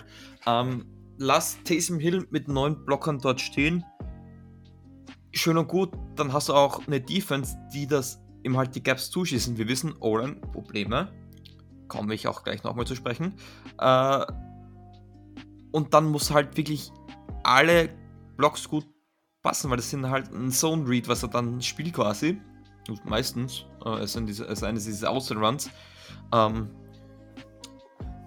und deswegen machst du meistens äh, Pass Situation, also Pass Play, pa Pass Pickup. Ähm, und dann machst du ein Audible auf Run und das spielst du meistens dann auch aus der Shotgun, also der Pass war ja Shotgun Formation, Run aus der Shotgun Formation, einfach weil du ähm, willst, dass, dass die quasi in ihrem Look bleiben und nur dein Playcall sich ändert, dass du dann, ähm, Peyton Manning hat gesagt, sein Ziel war es niemals dieses, beim Audible niemals dieses perfekte Play zu generieren, sondern einfach kein Scheißplay mehr zu haben. Scheißplay ist nicht schlecht gecallt, Scheißplay ist nur, Jetzt spielen die genau das, was sie in den Filmstars nie gespielt haben. Das ist genau das, womit sie uns das Genick brechen. Zack, da muss das Audible her. Sie waren in einem Pass-Look, also beim Run, ähm, deswegen war da alles richtig gemacht. Beim vierten Down, darf man jetzt schon aufs Play übergehen oder habe ich jetzt wieder einen äh, Gedanken? Gleich, ich mich, mich stört diese Tatsache, dass Taysom Hill hier zu wenig eingesetzt wird. Gerade in so Crunch-Time-Momenten. Ähm, bei einem 3 und 3 hat für mich in so einem Moment Derek Carr nichts auf dem Feld verloren, wenn du Taysom Hill in der Rückhand hast. Ein Taysom Hill kann werfen, Taysom Hill kann auch Defense lesen. Beim Taysom Hill weißt du immer noch nicht, wenn du eine Run-Pass-Option machst, ob er nicht dann auch noch selber laufen würde, ob er passt, ob er den Ball abgibt oder einfach selber läuft. Du nimmst dir da die Variabilität und ich habe diese Workload von Camaro, wir haben es das letzte Mal schon angesprochen. Er hat 19 Carries, Taysom Hill hatte einen, Kendrick Miller hatte zwei. Kendrick Miller hatte zwei Carries für minus ein Yard. Ähm, Kendrick Miller, bin ich mir ziemlich sicher, ist absolut pisst, gerade bei uns gelandet zu sein. Ähm, und ich glaube auch Jamal Williams, wenn er das liest, freut sich nicht wirklich. Und ja, auch Camara 19 Carries für 68 Yards, 3,6 im Schnitt. Aber ich, Sorry, ich das ist für mich immer noch einer und ich lebe jetzt nicht in der Vergangenheit, Leute, oder ähnliches. Camara ist, wenn du ihm eine funktionierende O-Line und ein funktionierendes Scheme gibst, immer noch einer der besten Running Backs der NFL. Hat, hat man gesehen. Carries eher zum Schnitt, also sorry. Das ist, und, das, das ist, und, das, und das ist neben diesen Play-Calling-Geschichten halt auch noch eine Sache, die keiner versteht. Ich bezahle einem Taysom Hill 20 Millionen Dollar im Jahr für einen Carry und einen Pass und für ein paar Ballfängereien. Und lass ja, ihn in der Crunch-Time nicht aufs Feld. Das versteht keiner aber Taysom Hill hatte die zweitmeisten Targets, ähm, hatte Tide die meisten äh, Catches. Alvin Kamara ist halt auch der zweitbestbezahlteste Running Back, das ist halt die andere Seite von der Geschichte. Und wenn das Blocking-Scheme funktioniert, hatte der gefühlt einen Average von 6, 7 Yards. Es war nicht so, dass die Run-Offense von bis hinten nicht funktioniert hat. Ja, aber das, das funktioniert halt, bloß zu 50 Prozent. Ja, aber das war nicht die Schuld von Aaron Kamara, sondern der O-Line.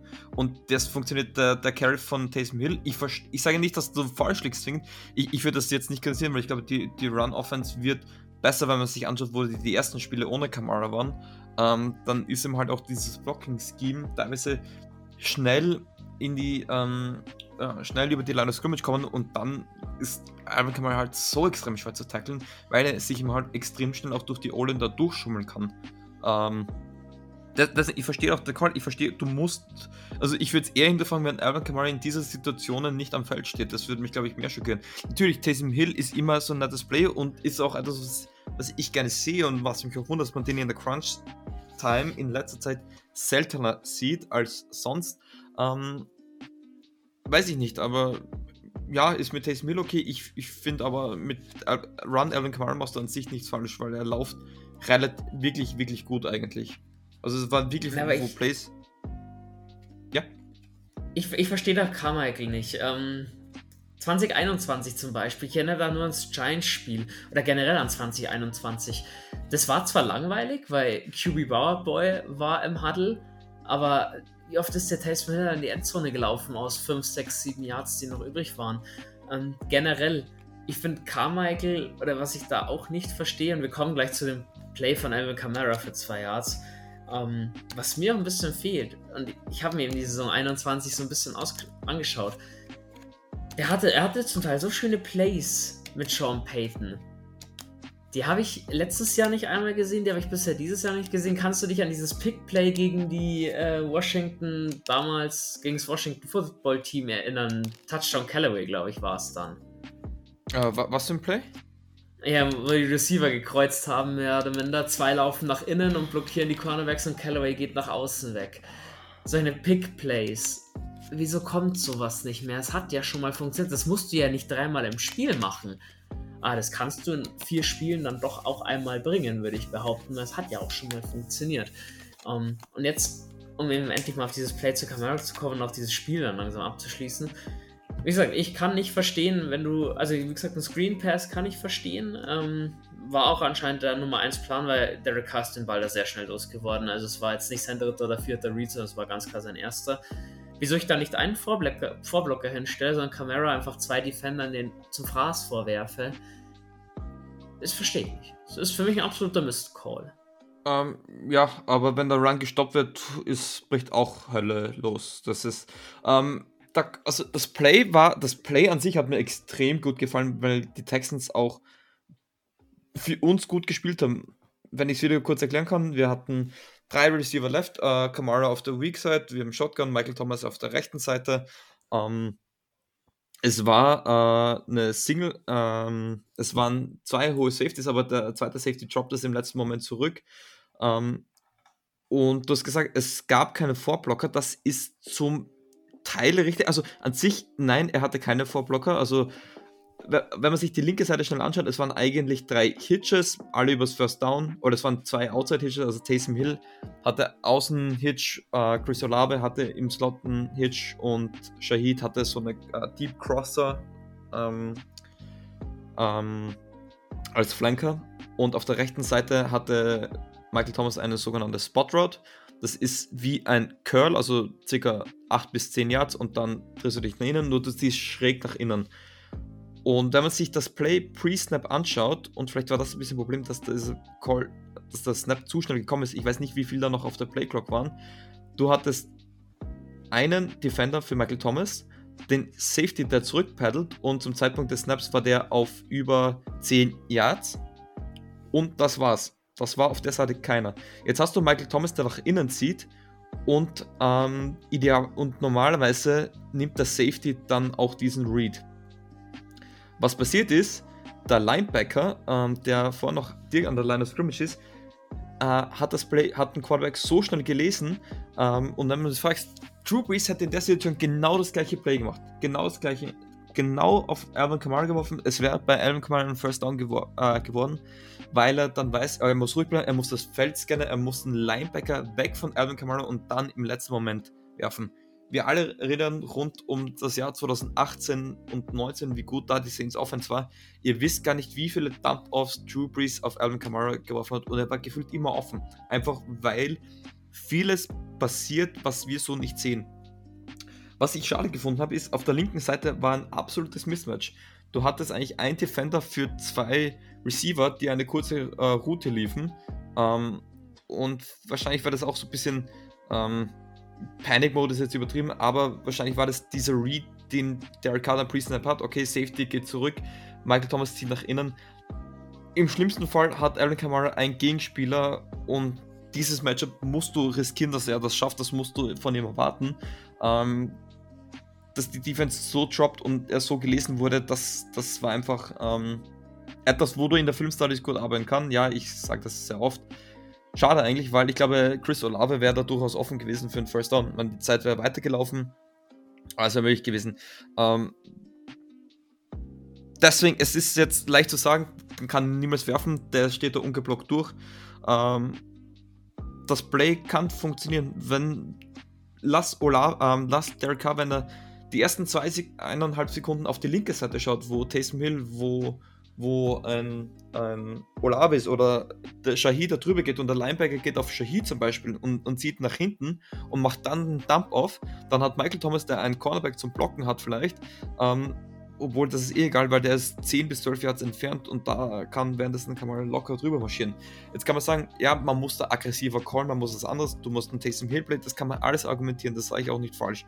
Ähm, ich sage aber, dass der Call an sich jetzt nicht verkehrt war, weil er hätte aufgehen können. Er hätte durchaus aufgehen können. Nicht, wenn du sagst, er macht jetzt, Alvin Kamara lässt jetzt drei Leute stehen, sondern wenn du wirklich sagst, Entire Field Scanning ähm, oder Full Field Scanning, äh, Olave sehen diesen Read, dass, dass da das Mismatch war. Ähm, ja, es, es, es, ist so viel, ich, ich weiß es nicht. Ich weiß auch nicht, was da der First Read, Second Read, Third Read ist. Ähm, weil Kamara liegt da so eine Art Checkdown-Route. Ähm, und ich weiß nicht, ich, ich für meinen Touch sage ich, muss der erste Read da eigentlich auf Olave gehen oder im Slot. Einfach, wenn du einen Checkdown wirfst, dass du die ganzen Defender weg von dieser Seite bringst.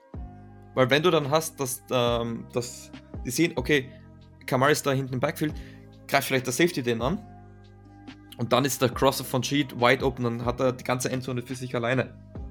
Deswegen, es ist überaus komplex und das war jetzt das, was ich in 20 Sekunden äh, Filmmaterial gesehen habe, dass da noch viel mehr dahinter steht und dass ich in Wirklichkeit von gar nichts eigentlich eine Ahnung habe, ähm, will ich ja das gar nicht mal ansprechen.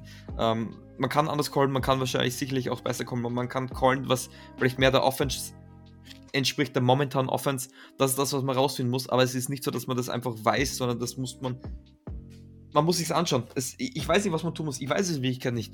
Ähm, es, es gibt Abstimmungsprobleme und man weiß eigentlich nicht, wie man diese Offense gestalten möchte. Und das ist ein Problem von vielen. Man muss, man muss die Spieler da auch vor allem in erster Linie verantwortlich ziehen. Man muss das Coaching-Staff ähm, in die Verantwortung ziehen, dass man da jetzt einfach kommuniziert, weil einen Kopf in den Sand stecken, ähm, dann hast du dieselben Probleme weiterhin. Du kriegst es nur besser jetzt, wenn du diese Probleme arbeitest. Naja, also das ein bisschen unglücklich gecallt wurde, hatten wir ja dann im letzten Drive gesehen, eben mit diesem viermal Vertical, was nicht funktioniert hat, was er dann noch Derek Carr noch eine Interception eingebracht hat, was eh schon wurscht war zu dem Zeitpunkt. Jules, am Ende, also ich musste ja in dem Punkt schon recht geben, ähm, die Offense sah wieder besser aus. Du hast 430 Total Yards zu 297. Derek Carr hat 341 Passing Yards, Rushing waren wir mit 89 zwar nicht über 100, aber für unsere, für unsere Verhältnisse dann eigentlich doch wieder ganz in Ordnung. Ähm, ich kann auch noch nicht ganz verstehen, wie man dieses Spiel verlieren konnte. Ja, du hast im Rushing, in der Rushing die ein bisschen versagt, ähm, den Texans da 120 Yards gewährt, alles über 100 ist eigentlich nicht akzeptabel. Und gerade die Texans waren das drittschlechteste Rushing-Team der Liga mit einem Schnitt, glaube ich, 80 Rushing Yards pro Game halt dann nochmal 50% mehr zu kassieren, ist schon, schon noch gut. Klar, die Turnovers hast du verloren, du hast die Strafen verloren und du hast die Special Teams haben halt verloren. Ähm, natürlich kannst du sagen, hätte, wenn, wäre. Ähm, hätte Blake Groupie diese beiden Field Goals gemacht, die durchaus verwandelbar waren, ähm, dann hätten wir nicht das Risiko gehen müssen, hätten im letzten Drive ein Field Goal schießen können und hätten dann gewonnen mit 22 zu 20 und die Welt wäre nicht gut gewesen, äh, nicht perfekt, aber um einiges besser. Genauso ist es generell. Die Saints, also ich fühle mich ein bisschen an letztes Jahr. Wir könnten mit ein bisschen mehr Glück und mit ein bisschen mehr Smartness, sage ich mal, könnten wir auch gerade 5 einstehen. So richtig, wir hatten ja. eigentlich nur ein, ein richtig, richtig, richtiges, richtiges Dreckspiel, wo wir komplett chancenlos waren. Ja. Das war gegen die Bucks, muss man sagen. Absolut. Du kannst es gegen die Packers gewinnen mit ein bisschen Glück. Du kannst auch gegen die Texans eigentlich gewinnen. Ähm, du stehst jetzt 3-3. Wir haben jetzt eineinhalb Jahre Dennis Allen als Head Coach und Pete Carmichael als Offensive Coordinator bei einem Gesamtrekord von 11 zu 12. Du hast eine Franchise, die sich anscheinend noch im Win-Now-Modus sieht, beziehungsweise die Moves, die gemacht werden, deuten darauf hin, dass man noch nicht in irgendein Rebuild oder ähnliches anstrebt. Ähm, aber ich muss auch sagen, du bist eigentlich gerade nur noch im Playoff-Rennen. Also im Playoff-Rennen bist du schon noch dabei. Aber wenn was geht, dann geht das für den Division-Sieg am ehesten, würde ich behaupten.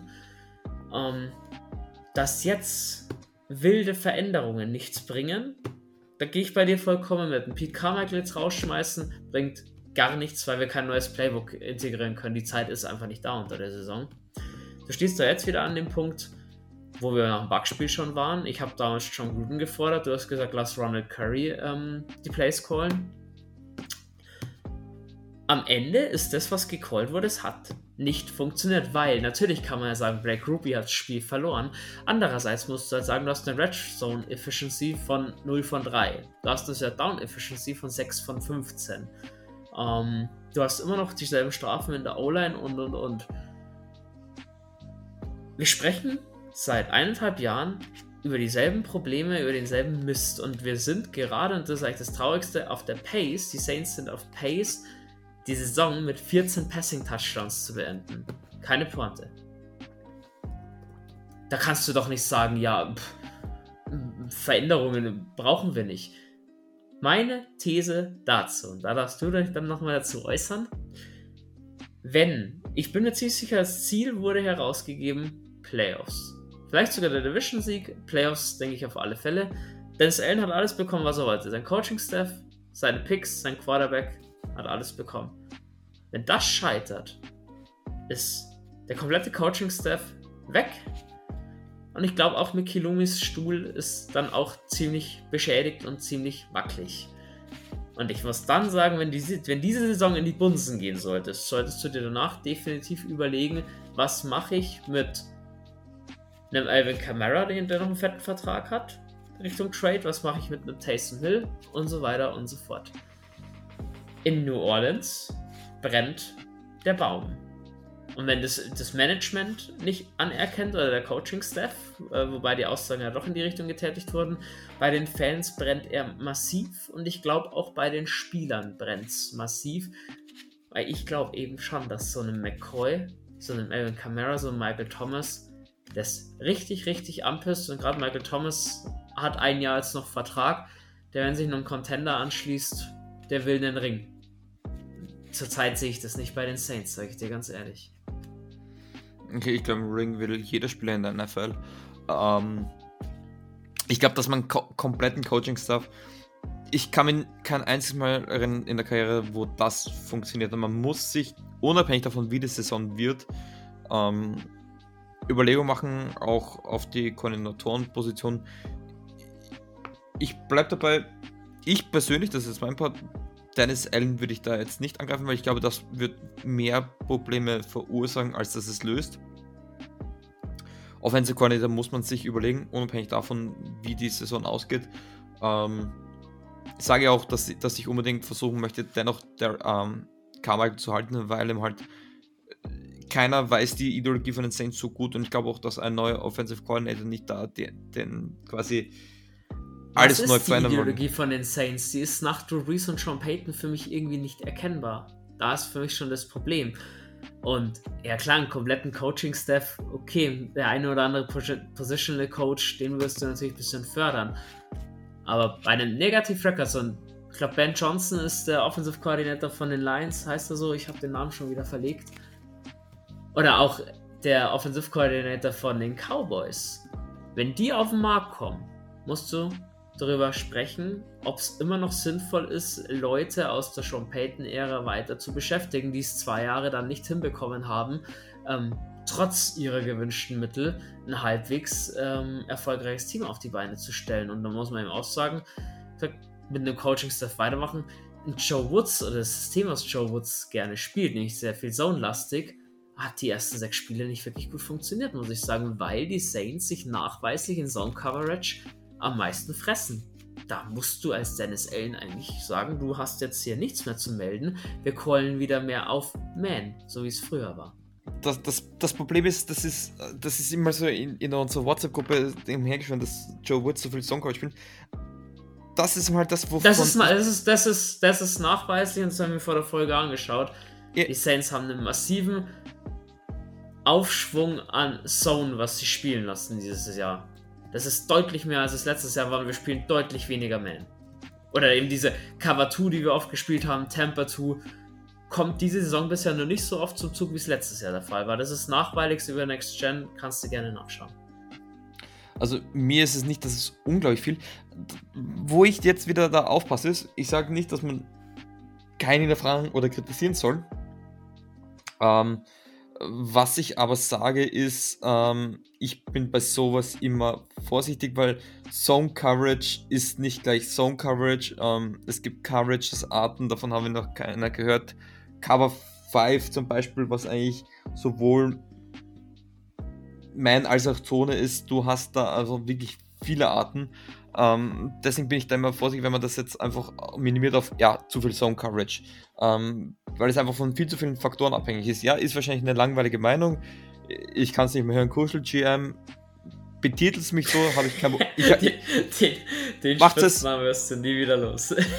kann, kann, man, kann man gerne mit mir machen. Ich habe damit ehrlich gesagt kein Problem. Ähm, weil ich, ich sage einfach auch, ähm, je mehr Football ich versuche irgendwie zu studieren, weiß ich eigentlich nur, wie viel mehr ich eigentlich keine Ahnung von den Saints und des ganzen Spaß habe. Ähm, von dem her, äh, ja, äh, ich, ich, ich, ich tue mir das schwer, da irgendwie viel zu kritisieren, weil ich es einfach selber nicht weiß. Ich kenne mich da leider viel zu wenig aus. Okay, gut, dann lass uns das, das Texas-Spiel noch, ähm, noch schließen. Um, meine, die Saison ist noch lang. Wir haben noch elf Spiele, Leute. Es ist noch alles drin, gerade in der Division. Aber es tut natürlich weh. Ähm, zusammenfassen. Das Negative haben wir gesprochen, das Positive, was immer ein bisschen untergegangen ist, wir hatten gefühlt seit x Zeiten mal wieder einen Passer über 300 Yards mit Derek Carr, ähm, mhm. länger nicht mehr. Und ja, am Ende musst du halt sagen, das Spiel wurde aufgrund individueller Fehler trotzdem verloren. Ob es jetzt gut gecallt war oder nicht, wie gesagt, lass Break Groupie die zwei Field Goals schießen, ähm, dann kannst du es mit dem dritten Field Goal gewinnen am Ende. Alles ein bisschen schade. Ähm, Zitate, es wird natürlich viel gesprochen. Ähm, Alvin Kamara und ähm, James Winston im Gespräch. Da wurde, hat zumindest Kamara gemeint, hat nur übers Business getalkt und die Leute sollen sich so ein bisschen um einen Dreck kümmern. Also Alvin Kamara war wieder sehr angefressen. Ähm, Derek Carr war sehr, sehr wütend hat, äh, im Spiel, hat sich erstmal beruhigen müssen, hat ja auch ähm, Pete Carmichael angeschnauzt, sich mittlerweile dafür auch öffentlich entschuldigt, dass er das getan hat. Ähm, die Aussage von Dennis Allen finde ich schön weiß nicht, ob er sich damit auch, auch selber meint und ich finde, dem muss Taten, dem muss Taten folgen. Das ist immer das. Reden können alle, ähm, die Taten muss kommen. Ich habe dem Team gesagt, wenn wir unsere Aufgaben nicht erfüllen, müssen wir jemand anderen finden, der diese Aufgaben erfüllen kann. Es spielt keine Rolle, wer du bist. Rums. Die Aussage sitzt. Ich hoffe, die nimmt da aber auch ein bisschen aufs, ähm, aufs Coaching-Staff mit auf. Ähm, die müssen sich nicht auch selber reflektieren. Dazu passt, dass sich eben Michael Thomas vor Pete Carmichael ins Coaching-Staff gestellt hat und die Schuld auf die Spieler nimmt. Ist halt so. Um, ähm, die Saints haben im 17. Spiel kein Pässe über 300 Yards zugelassen. Um, ähm, auch CJ Stroud am Ende waren es um, 177 Yards. Es ist eigentlich und erste Interception. Viel, aber du hast halt und die erste Interception genau. Ja, du hast halt zwei Touchdown-Drives zugelassen, wo du definitiv viel in Zone geschlagen wurdest. Ähm, das tut halt weh, das muss man aufarbeiten. Negativ noch Blake Rupie mit seinem 29 Yard Field Goal, was er da versammelt hat, ist das kürzeste verschossene der NFL-Saison bisher. Das wird es eventuell auch bleiben. Äh, man muss dazu sagen, aber es gab auch äh, mit PATs, aber ohne PATs wahrscheinlich, oder? Ja, ohne PAT, sondern es war ja ein bisschen länger auch als ein PAT. Also, aber abgesehen davon, ja. PAT wurde verschossen vielleicht schon, aber es ging jetzt rein nur um die Field Goals und da war es eben mit 29 Yards das kürzeste, was verschossen wurde. Um, ähm, ganz schnell, dein Offensive, Defensive und Special Teams Player of the Game. Um, ähm, Offensive Player. Ah, Derek Carr war für mich zu. Nee, Derek Carr ist nicht. Uh, Taysom hat auch diesen einen Drop. Ich würde vielleicht beginnen. Defense. Lou Hadley hatte, glaube ich, so ein bisschen Bounceback, war jetzt nicht sensationell, aber ein Average von 42 Yards. Der auch konstant, weil das dann längster war 43 Yards. Kann man sich den Average ausrechnen, ähm, dass die anderen auch so waren. Äh, Verteidigung würde ich, glaube ich, gehen.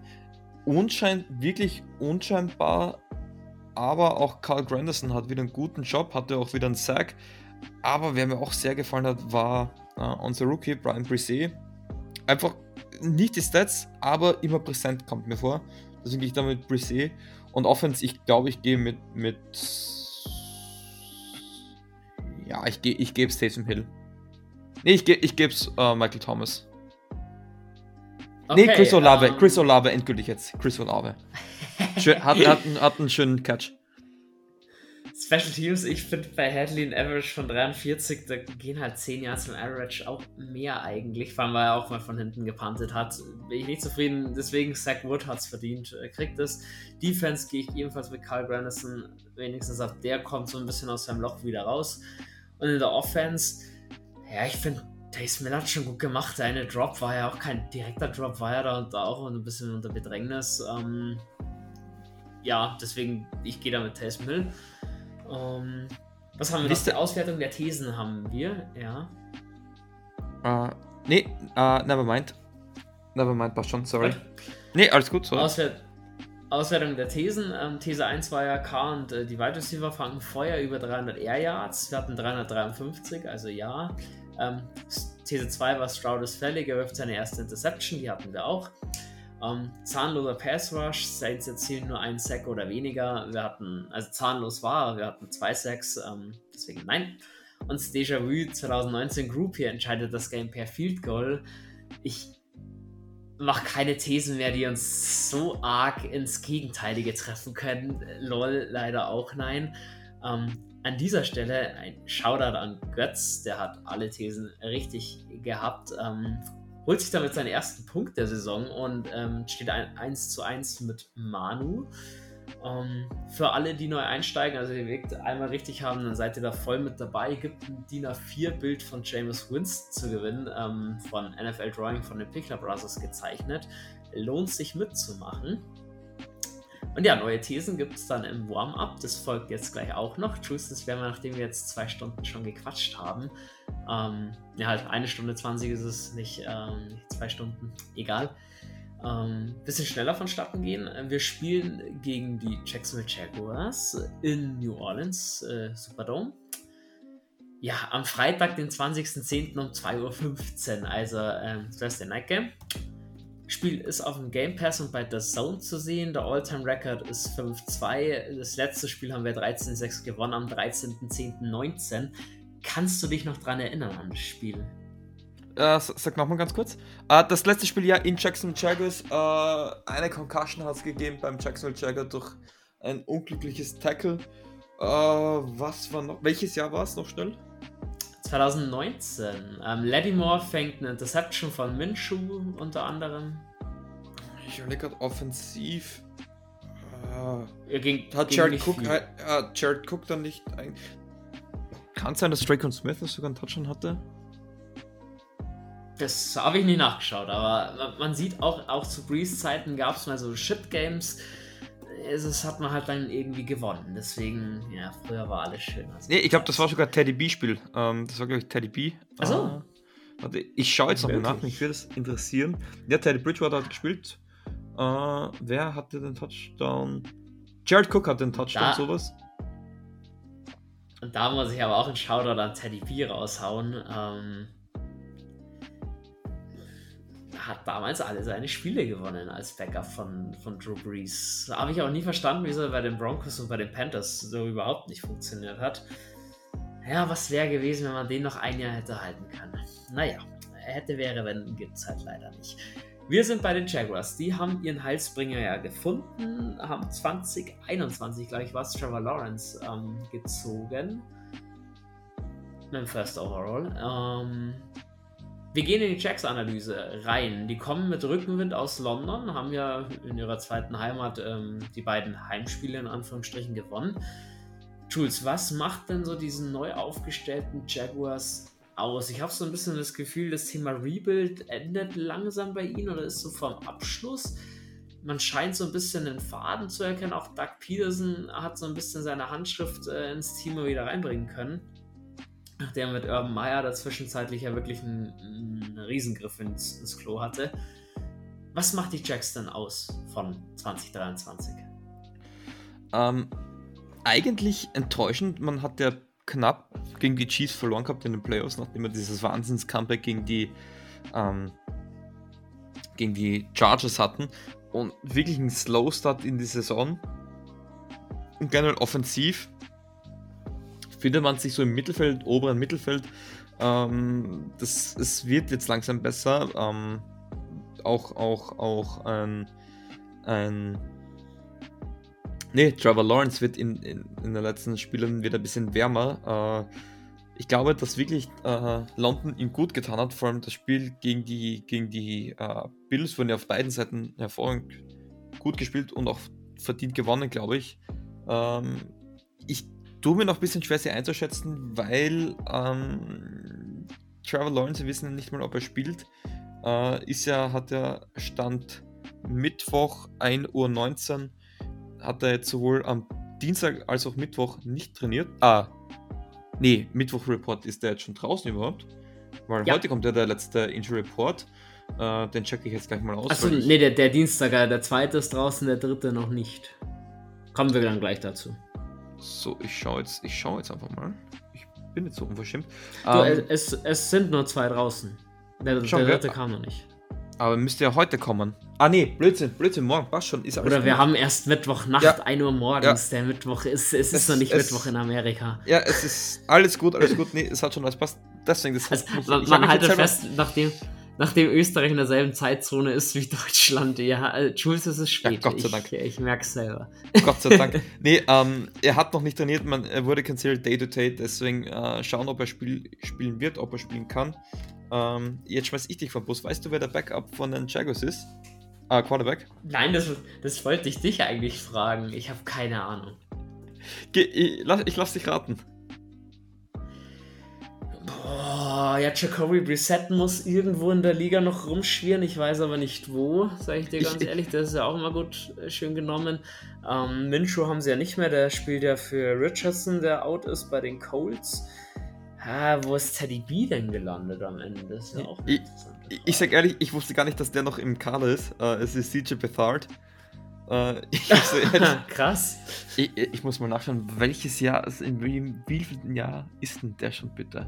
Kann mir das was sagen? Er hat aber bisher in der NFL auch keine Bäume ausgerissen, muss man ja auch fairerweise so sagen. Ja, dr dritter und Pick äh, aus 2017 erst. Ähm, doch nicht so alt. Ich hatte den 2014, 2015 irgendwo gehabt. Ähm, War der nicht bei den 49ers auch mal? ja, war, war bei den 49ers mal so. Ähm, Ähm, aber er meinte zu Trevor Lawrence, nämlich, weil ich check da immer die News ab, ähm, dass sein, also sein linkes Knie ähm, tut weh. Und er meinte, dass er ist, er ist optimistisch, dass er spielen wird, weil er meint, dass es relativ rasch zum Verheilen beginnt. Ähm, natürlich, äh, wenn dein Starting Quarterback, dein Franchise Player nicht spielen kann, ist es nie gut. Äh, deswegen hoffe ich auch, dass er spielen kann, weil ich will immer gute Teams schlagen, nicht nur die schlechten. Äh, und die Jaguars sind ein gutes Footballteam. Ich glaube, alle haben viel von ihnen erhofft zu Beginn der Saison und wurden auch ein bisschen auf den Boden der Realität zurückgeschlagen. Also die Jaguars ähm, haben ja den Start irgendwie richtig, also sind richtig langsam in die Saison gestartet. Ähm, langsam scheinen sie da besser zu, zu laufen. Und ja, die kommen jetzt mit dem Momentum, dass die Saints halt überhaupt nicht haben und macht es für die Saints nur noch schwieriger. Aber alles andere als unmöglich. Ja, aber wenn ich so unseren Injury Report eben anschaue, ähm, der Mario Davis wegen seinem Knie überhaupt nicht trainiert, Ryan Ramchick Concussion nicht trainiert, James Hurst Enkel nicht trainiert, Landon Young Hip nicht trainiert, also allein drei Tackles, die schon, ähm, die schon weg sind. Ähm, JT Gray nicht trainiert, Javon Johnson auch out. Puh. Heftig, Jamal Williams ist zwar wieder dabei, aber das ist natürlich alles nicht so schön. Wer soll da noch Tackle spielen, frage ich mich. Ähm, ja, bei den, bei den Jaguars Tyson Campbell zu nennen, auf jeden Fall Trevor Lawrence, der out ist. Brandon Scherf wird ihnen wehtun als Guard, Mhm. wenn der nicht mit dabei wäre. Brian Brisset, Ja. Das könnte ein Durchdreherspieler von ihm werden, glaube ich. Ähm, nee, in Inches beginnt sich zu häufen. Nicht, was mich noch komplett schockiert. Äh, sie haben übrigens sind 17 zu 37 gegen die Texans untergegangen. Ähm, nur kurz am Rande. Äh, ja, äh, In- Inches sind so eine Sache, die, die bleibt ja auch nicht aus. Ist auch noch ein Stück bis zur Beiweg von den Saints.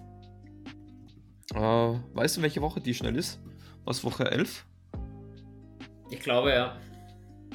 Ich bin mir selber noch nicht ganz sicher. Also Woche völlig 11, gleich. Woche 11. Damit, damit werden wir zu kämpfen haben. Ich bin trotzdem gespannt, wer Tackle spielt.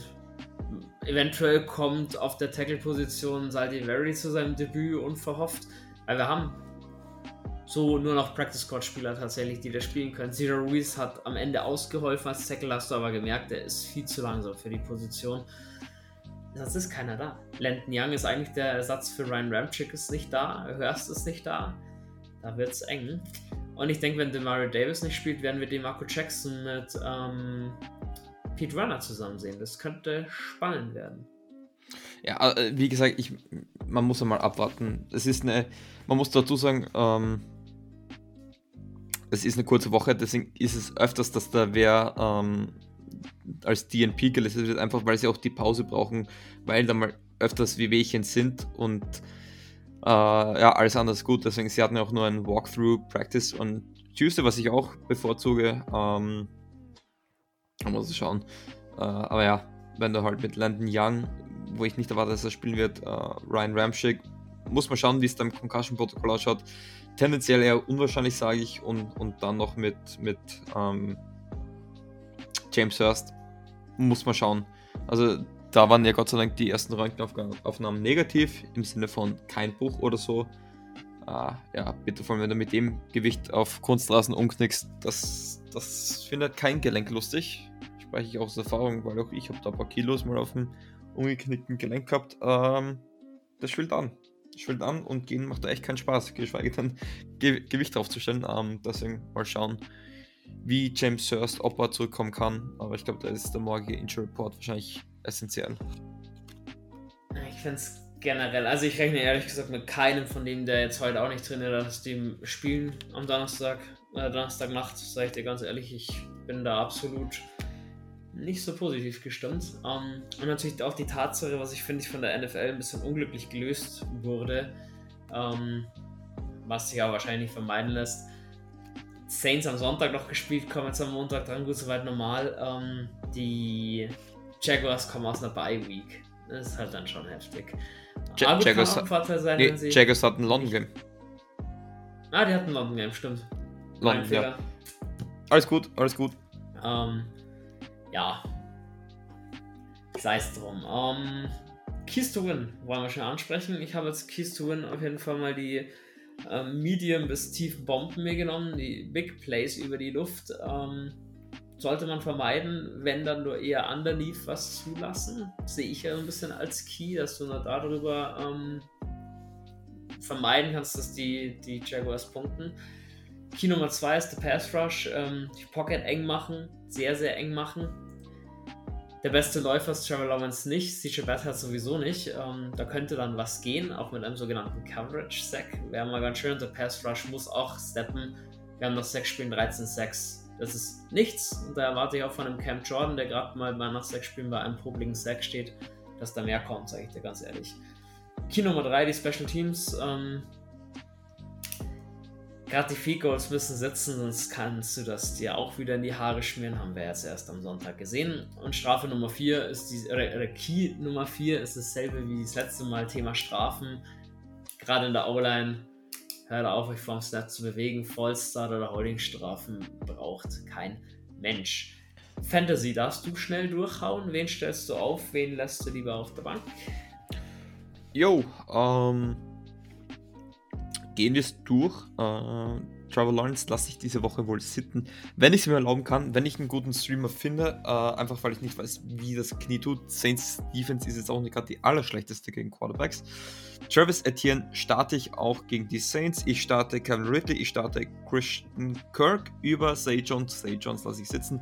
Christian Kirk, das ist so ein Kandidat, der kann gegen uns komplett durchdringen, genau wie Say Jones. Ich glaube es aber eher nicht.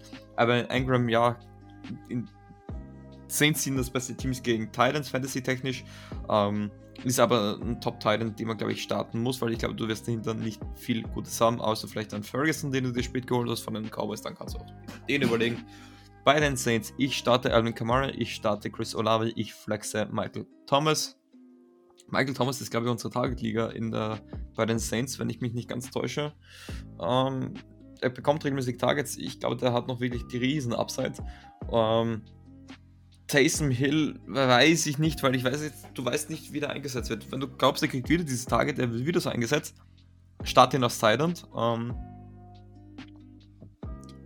kann ich dir nicht sagen. Ich, ich weiß nicht, wie er eingesetzt wird, ähm, weil ich diese Passing Load auf ihn nicht gewohnt bin und das auch noch abwarten möchte. Ähm, deswegen, ich spiele beide Defenses, glaube ich. Ich streame beide Kick. Ja, Kicker lasse ich beide Groupie kann man sich ja überlegen, weil er hatte vier Field Goals. Ähm, er hat halt nur zwei davon, äh, zwei davon verwertet, aber ich glaube, den kann man theoretisch streamen.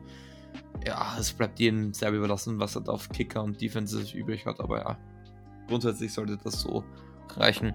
Und ich habe eigentlich nur eine These für das Spiel. Ah, nicht These, äh, Keys Win. Run that motherfucking ball. Wenn wir den Ball gut über, über den Boden bewegen, tut sich auch die Olen leichter keine Sacks zu generieren, weil du musst weniger passen. Und die Play-Action muss wieder funktionieren. Das ist das Einzige, was ich noch gar nicht gesehen habe. Auch wenn der Run gut funktioniert, Play-Action. Das sind zwei Sachen, auf die ich persönlich ein Auge werfen werde in der Nacht von Donnerstag auf Freitag. Alles klar, danke dafür. Thema Quoten lassen wir diesmal. Es ist wirklich keine interessante Quote dabei oder wo man wirklich sagt, das wird sich lohnen, darauf zu gehen. Müsst ihr kurz vorm Spiel nochmal checken, da ist sicherlich das eine oder interessantere dabei. Bis jetzt sind wir bei 1,9er Quoten. Das interessiert keine alte Sau, um es mal ganz, ganz platt zu sagen. Ähm, ja, dann gibt es schon die neuen Thesen. Ich äh, rufe wieder alle auf, hier mitzumachen und uns die zu, oder eure Meinung dazu zu nennen.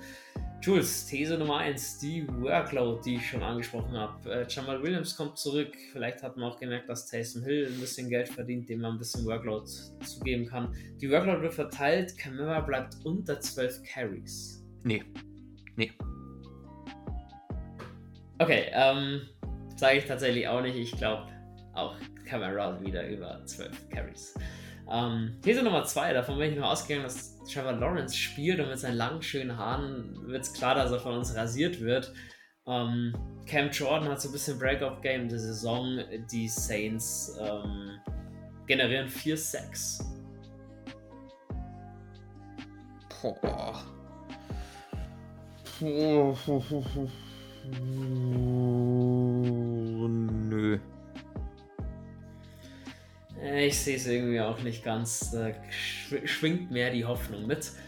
Um, ähm, These Nummer 3. Wetten, das war auch klar, dass Calvin Ridley irgendwo sein Part heute bekommt und ein bisschen aufgezogen wird. Um, ähm, Ridley burnt unsere Defensive Backs uh, mit mindestens 100 Yards. Uh, Ridley war gegen uns bei den Falcons immer unangenehm, war dort aber auch immer Wide Receiver Nummer 2. Nee, wenn ist es, glaube ich, Christian Kirk. Christian Kirk ist der. Erinnert mich zu viel an Chris Godwin auch. Okay, ich gehe die Wette auch nicht ein. Ich glaube, äh, 100 Yards, das schafft kein Receiver gegen unsere Defensive Backs. Ähm, These Nummer 4 noch: Disziplin, Fehlanzeige. Die Saints wieder mit mindestens sieben Strafen. Oh, sieben Strafen. Äh, sieben Strafen. Sind das doch vier dividiert Nö. Weniger. Davon ich gehe damit, das sind sieben Strafen am Ende. Du hast eine komplett neu gewürfelte O-Line. Du hast, glaube ich, generell ein paar neue Spieler eben drin, eben zum Beispiel den Marco Jackson, mit dem ich da rechne. Ähm, da wird doch noch was in die Hose gehen. Ähm, deswegen da sage ich ja. Thema Tipps. Ich muss ehrlich sagen, ich werde nicht tippen. Es hat eh keinen Sinn. Ähm, es wird nicht, es, es wird nicht besser dadurch. Es wird nicht besser dadurch. Ich, ja, ich kann aber noch nicht. Ja, genau, ich muss ich sagen, rein, rein aus Footballverstand verlieren wir das gegen die Jaguars. Ähm, ich sehe gerade mit der O-Line nicht wirklich Hoffnung. Wir verlieren mit 24 zu 14. Du, mit dem Rücken zur Wand, vielleicht spielt es sich dann nochmal besser. Ähm, nee, du. Ich, ich werde immer auf Sieg Saints tippen und es ist auch nicht unmöglich, glaube ich. Es kommt ein harter Gegner, vielleicht ist genau das, was wir jetzt brauchen. Und alles, was uns jetzt so enttäuscht hat, ähm, es wird nicht alles gut sein, aber es, wird, es kann vieles besser werden. Und das muss unser Ziel sein. Und, und man muss auf einen Sieg kämpfen, man muss hart kämpfen, man muss klug spielen, man muss wenig Fehler vermeiden. Und ja, dann mit dem Sieg heimfahren. Oder zu Hause bleiben, besser gesagt. Nein, ja doch, zu Hause. Zu Hause.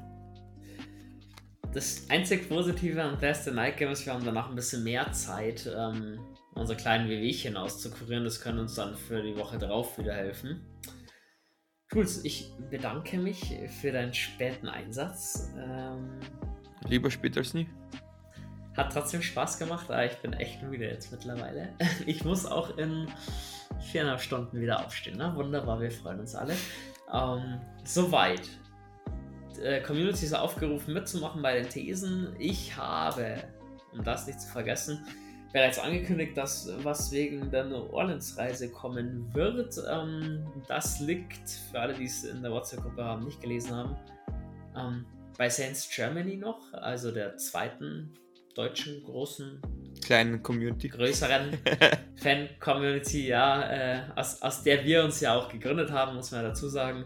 Um, die sind, muss ich kurz erklären, ein bisschen anders aufgestellt organisatorisch als wir.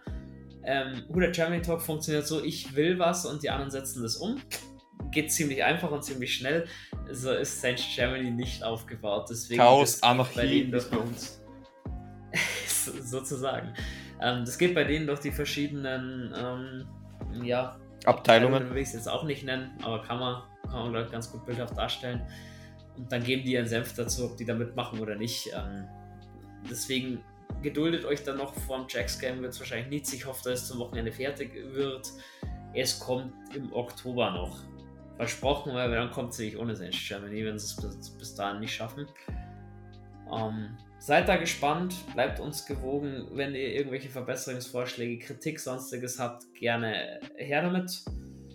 Herzlich willkommen an die ganzen Neuankömmlinge in der Gruppe. Kamen die Woche auch schon wieder 5, 6 rein. Finde ich sehr, sehr cool. Freut mich jedes Mal. Viel Spaß auch bei uns in der Gruppe, sei da natürlich gesagt. Ähm, Nee, Spaß gibt es ja bei uns nicht. Das Austausch. machen wir nicht. Das ist nichts mit Spaß. Ja, nicht am, am Game Day, am Game Day macht die Gruppe keinen Spaß. Aber sonst, äh, sonst natürlich schon. Und ja, dann freue ich mich drauf. Äh, Freitag in der Früh oder Freitagnacht bzw. Donnerstagnacht sehr viele Nachrichten zu bekommen in dieser Gruppe. Wir werden doch wieder ein paar wach sein, denke ich. Ähm, gut, Jules, bevor ich jetzt hier übernächtigt äh, noch mehr labere, ich sage Dankeschön, merci beaucoup. Beende die Folge standesgemäß mit den wunderschönen Worten Who dat?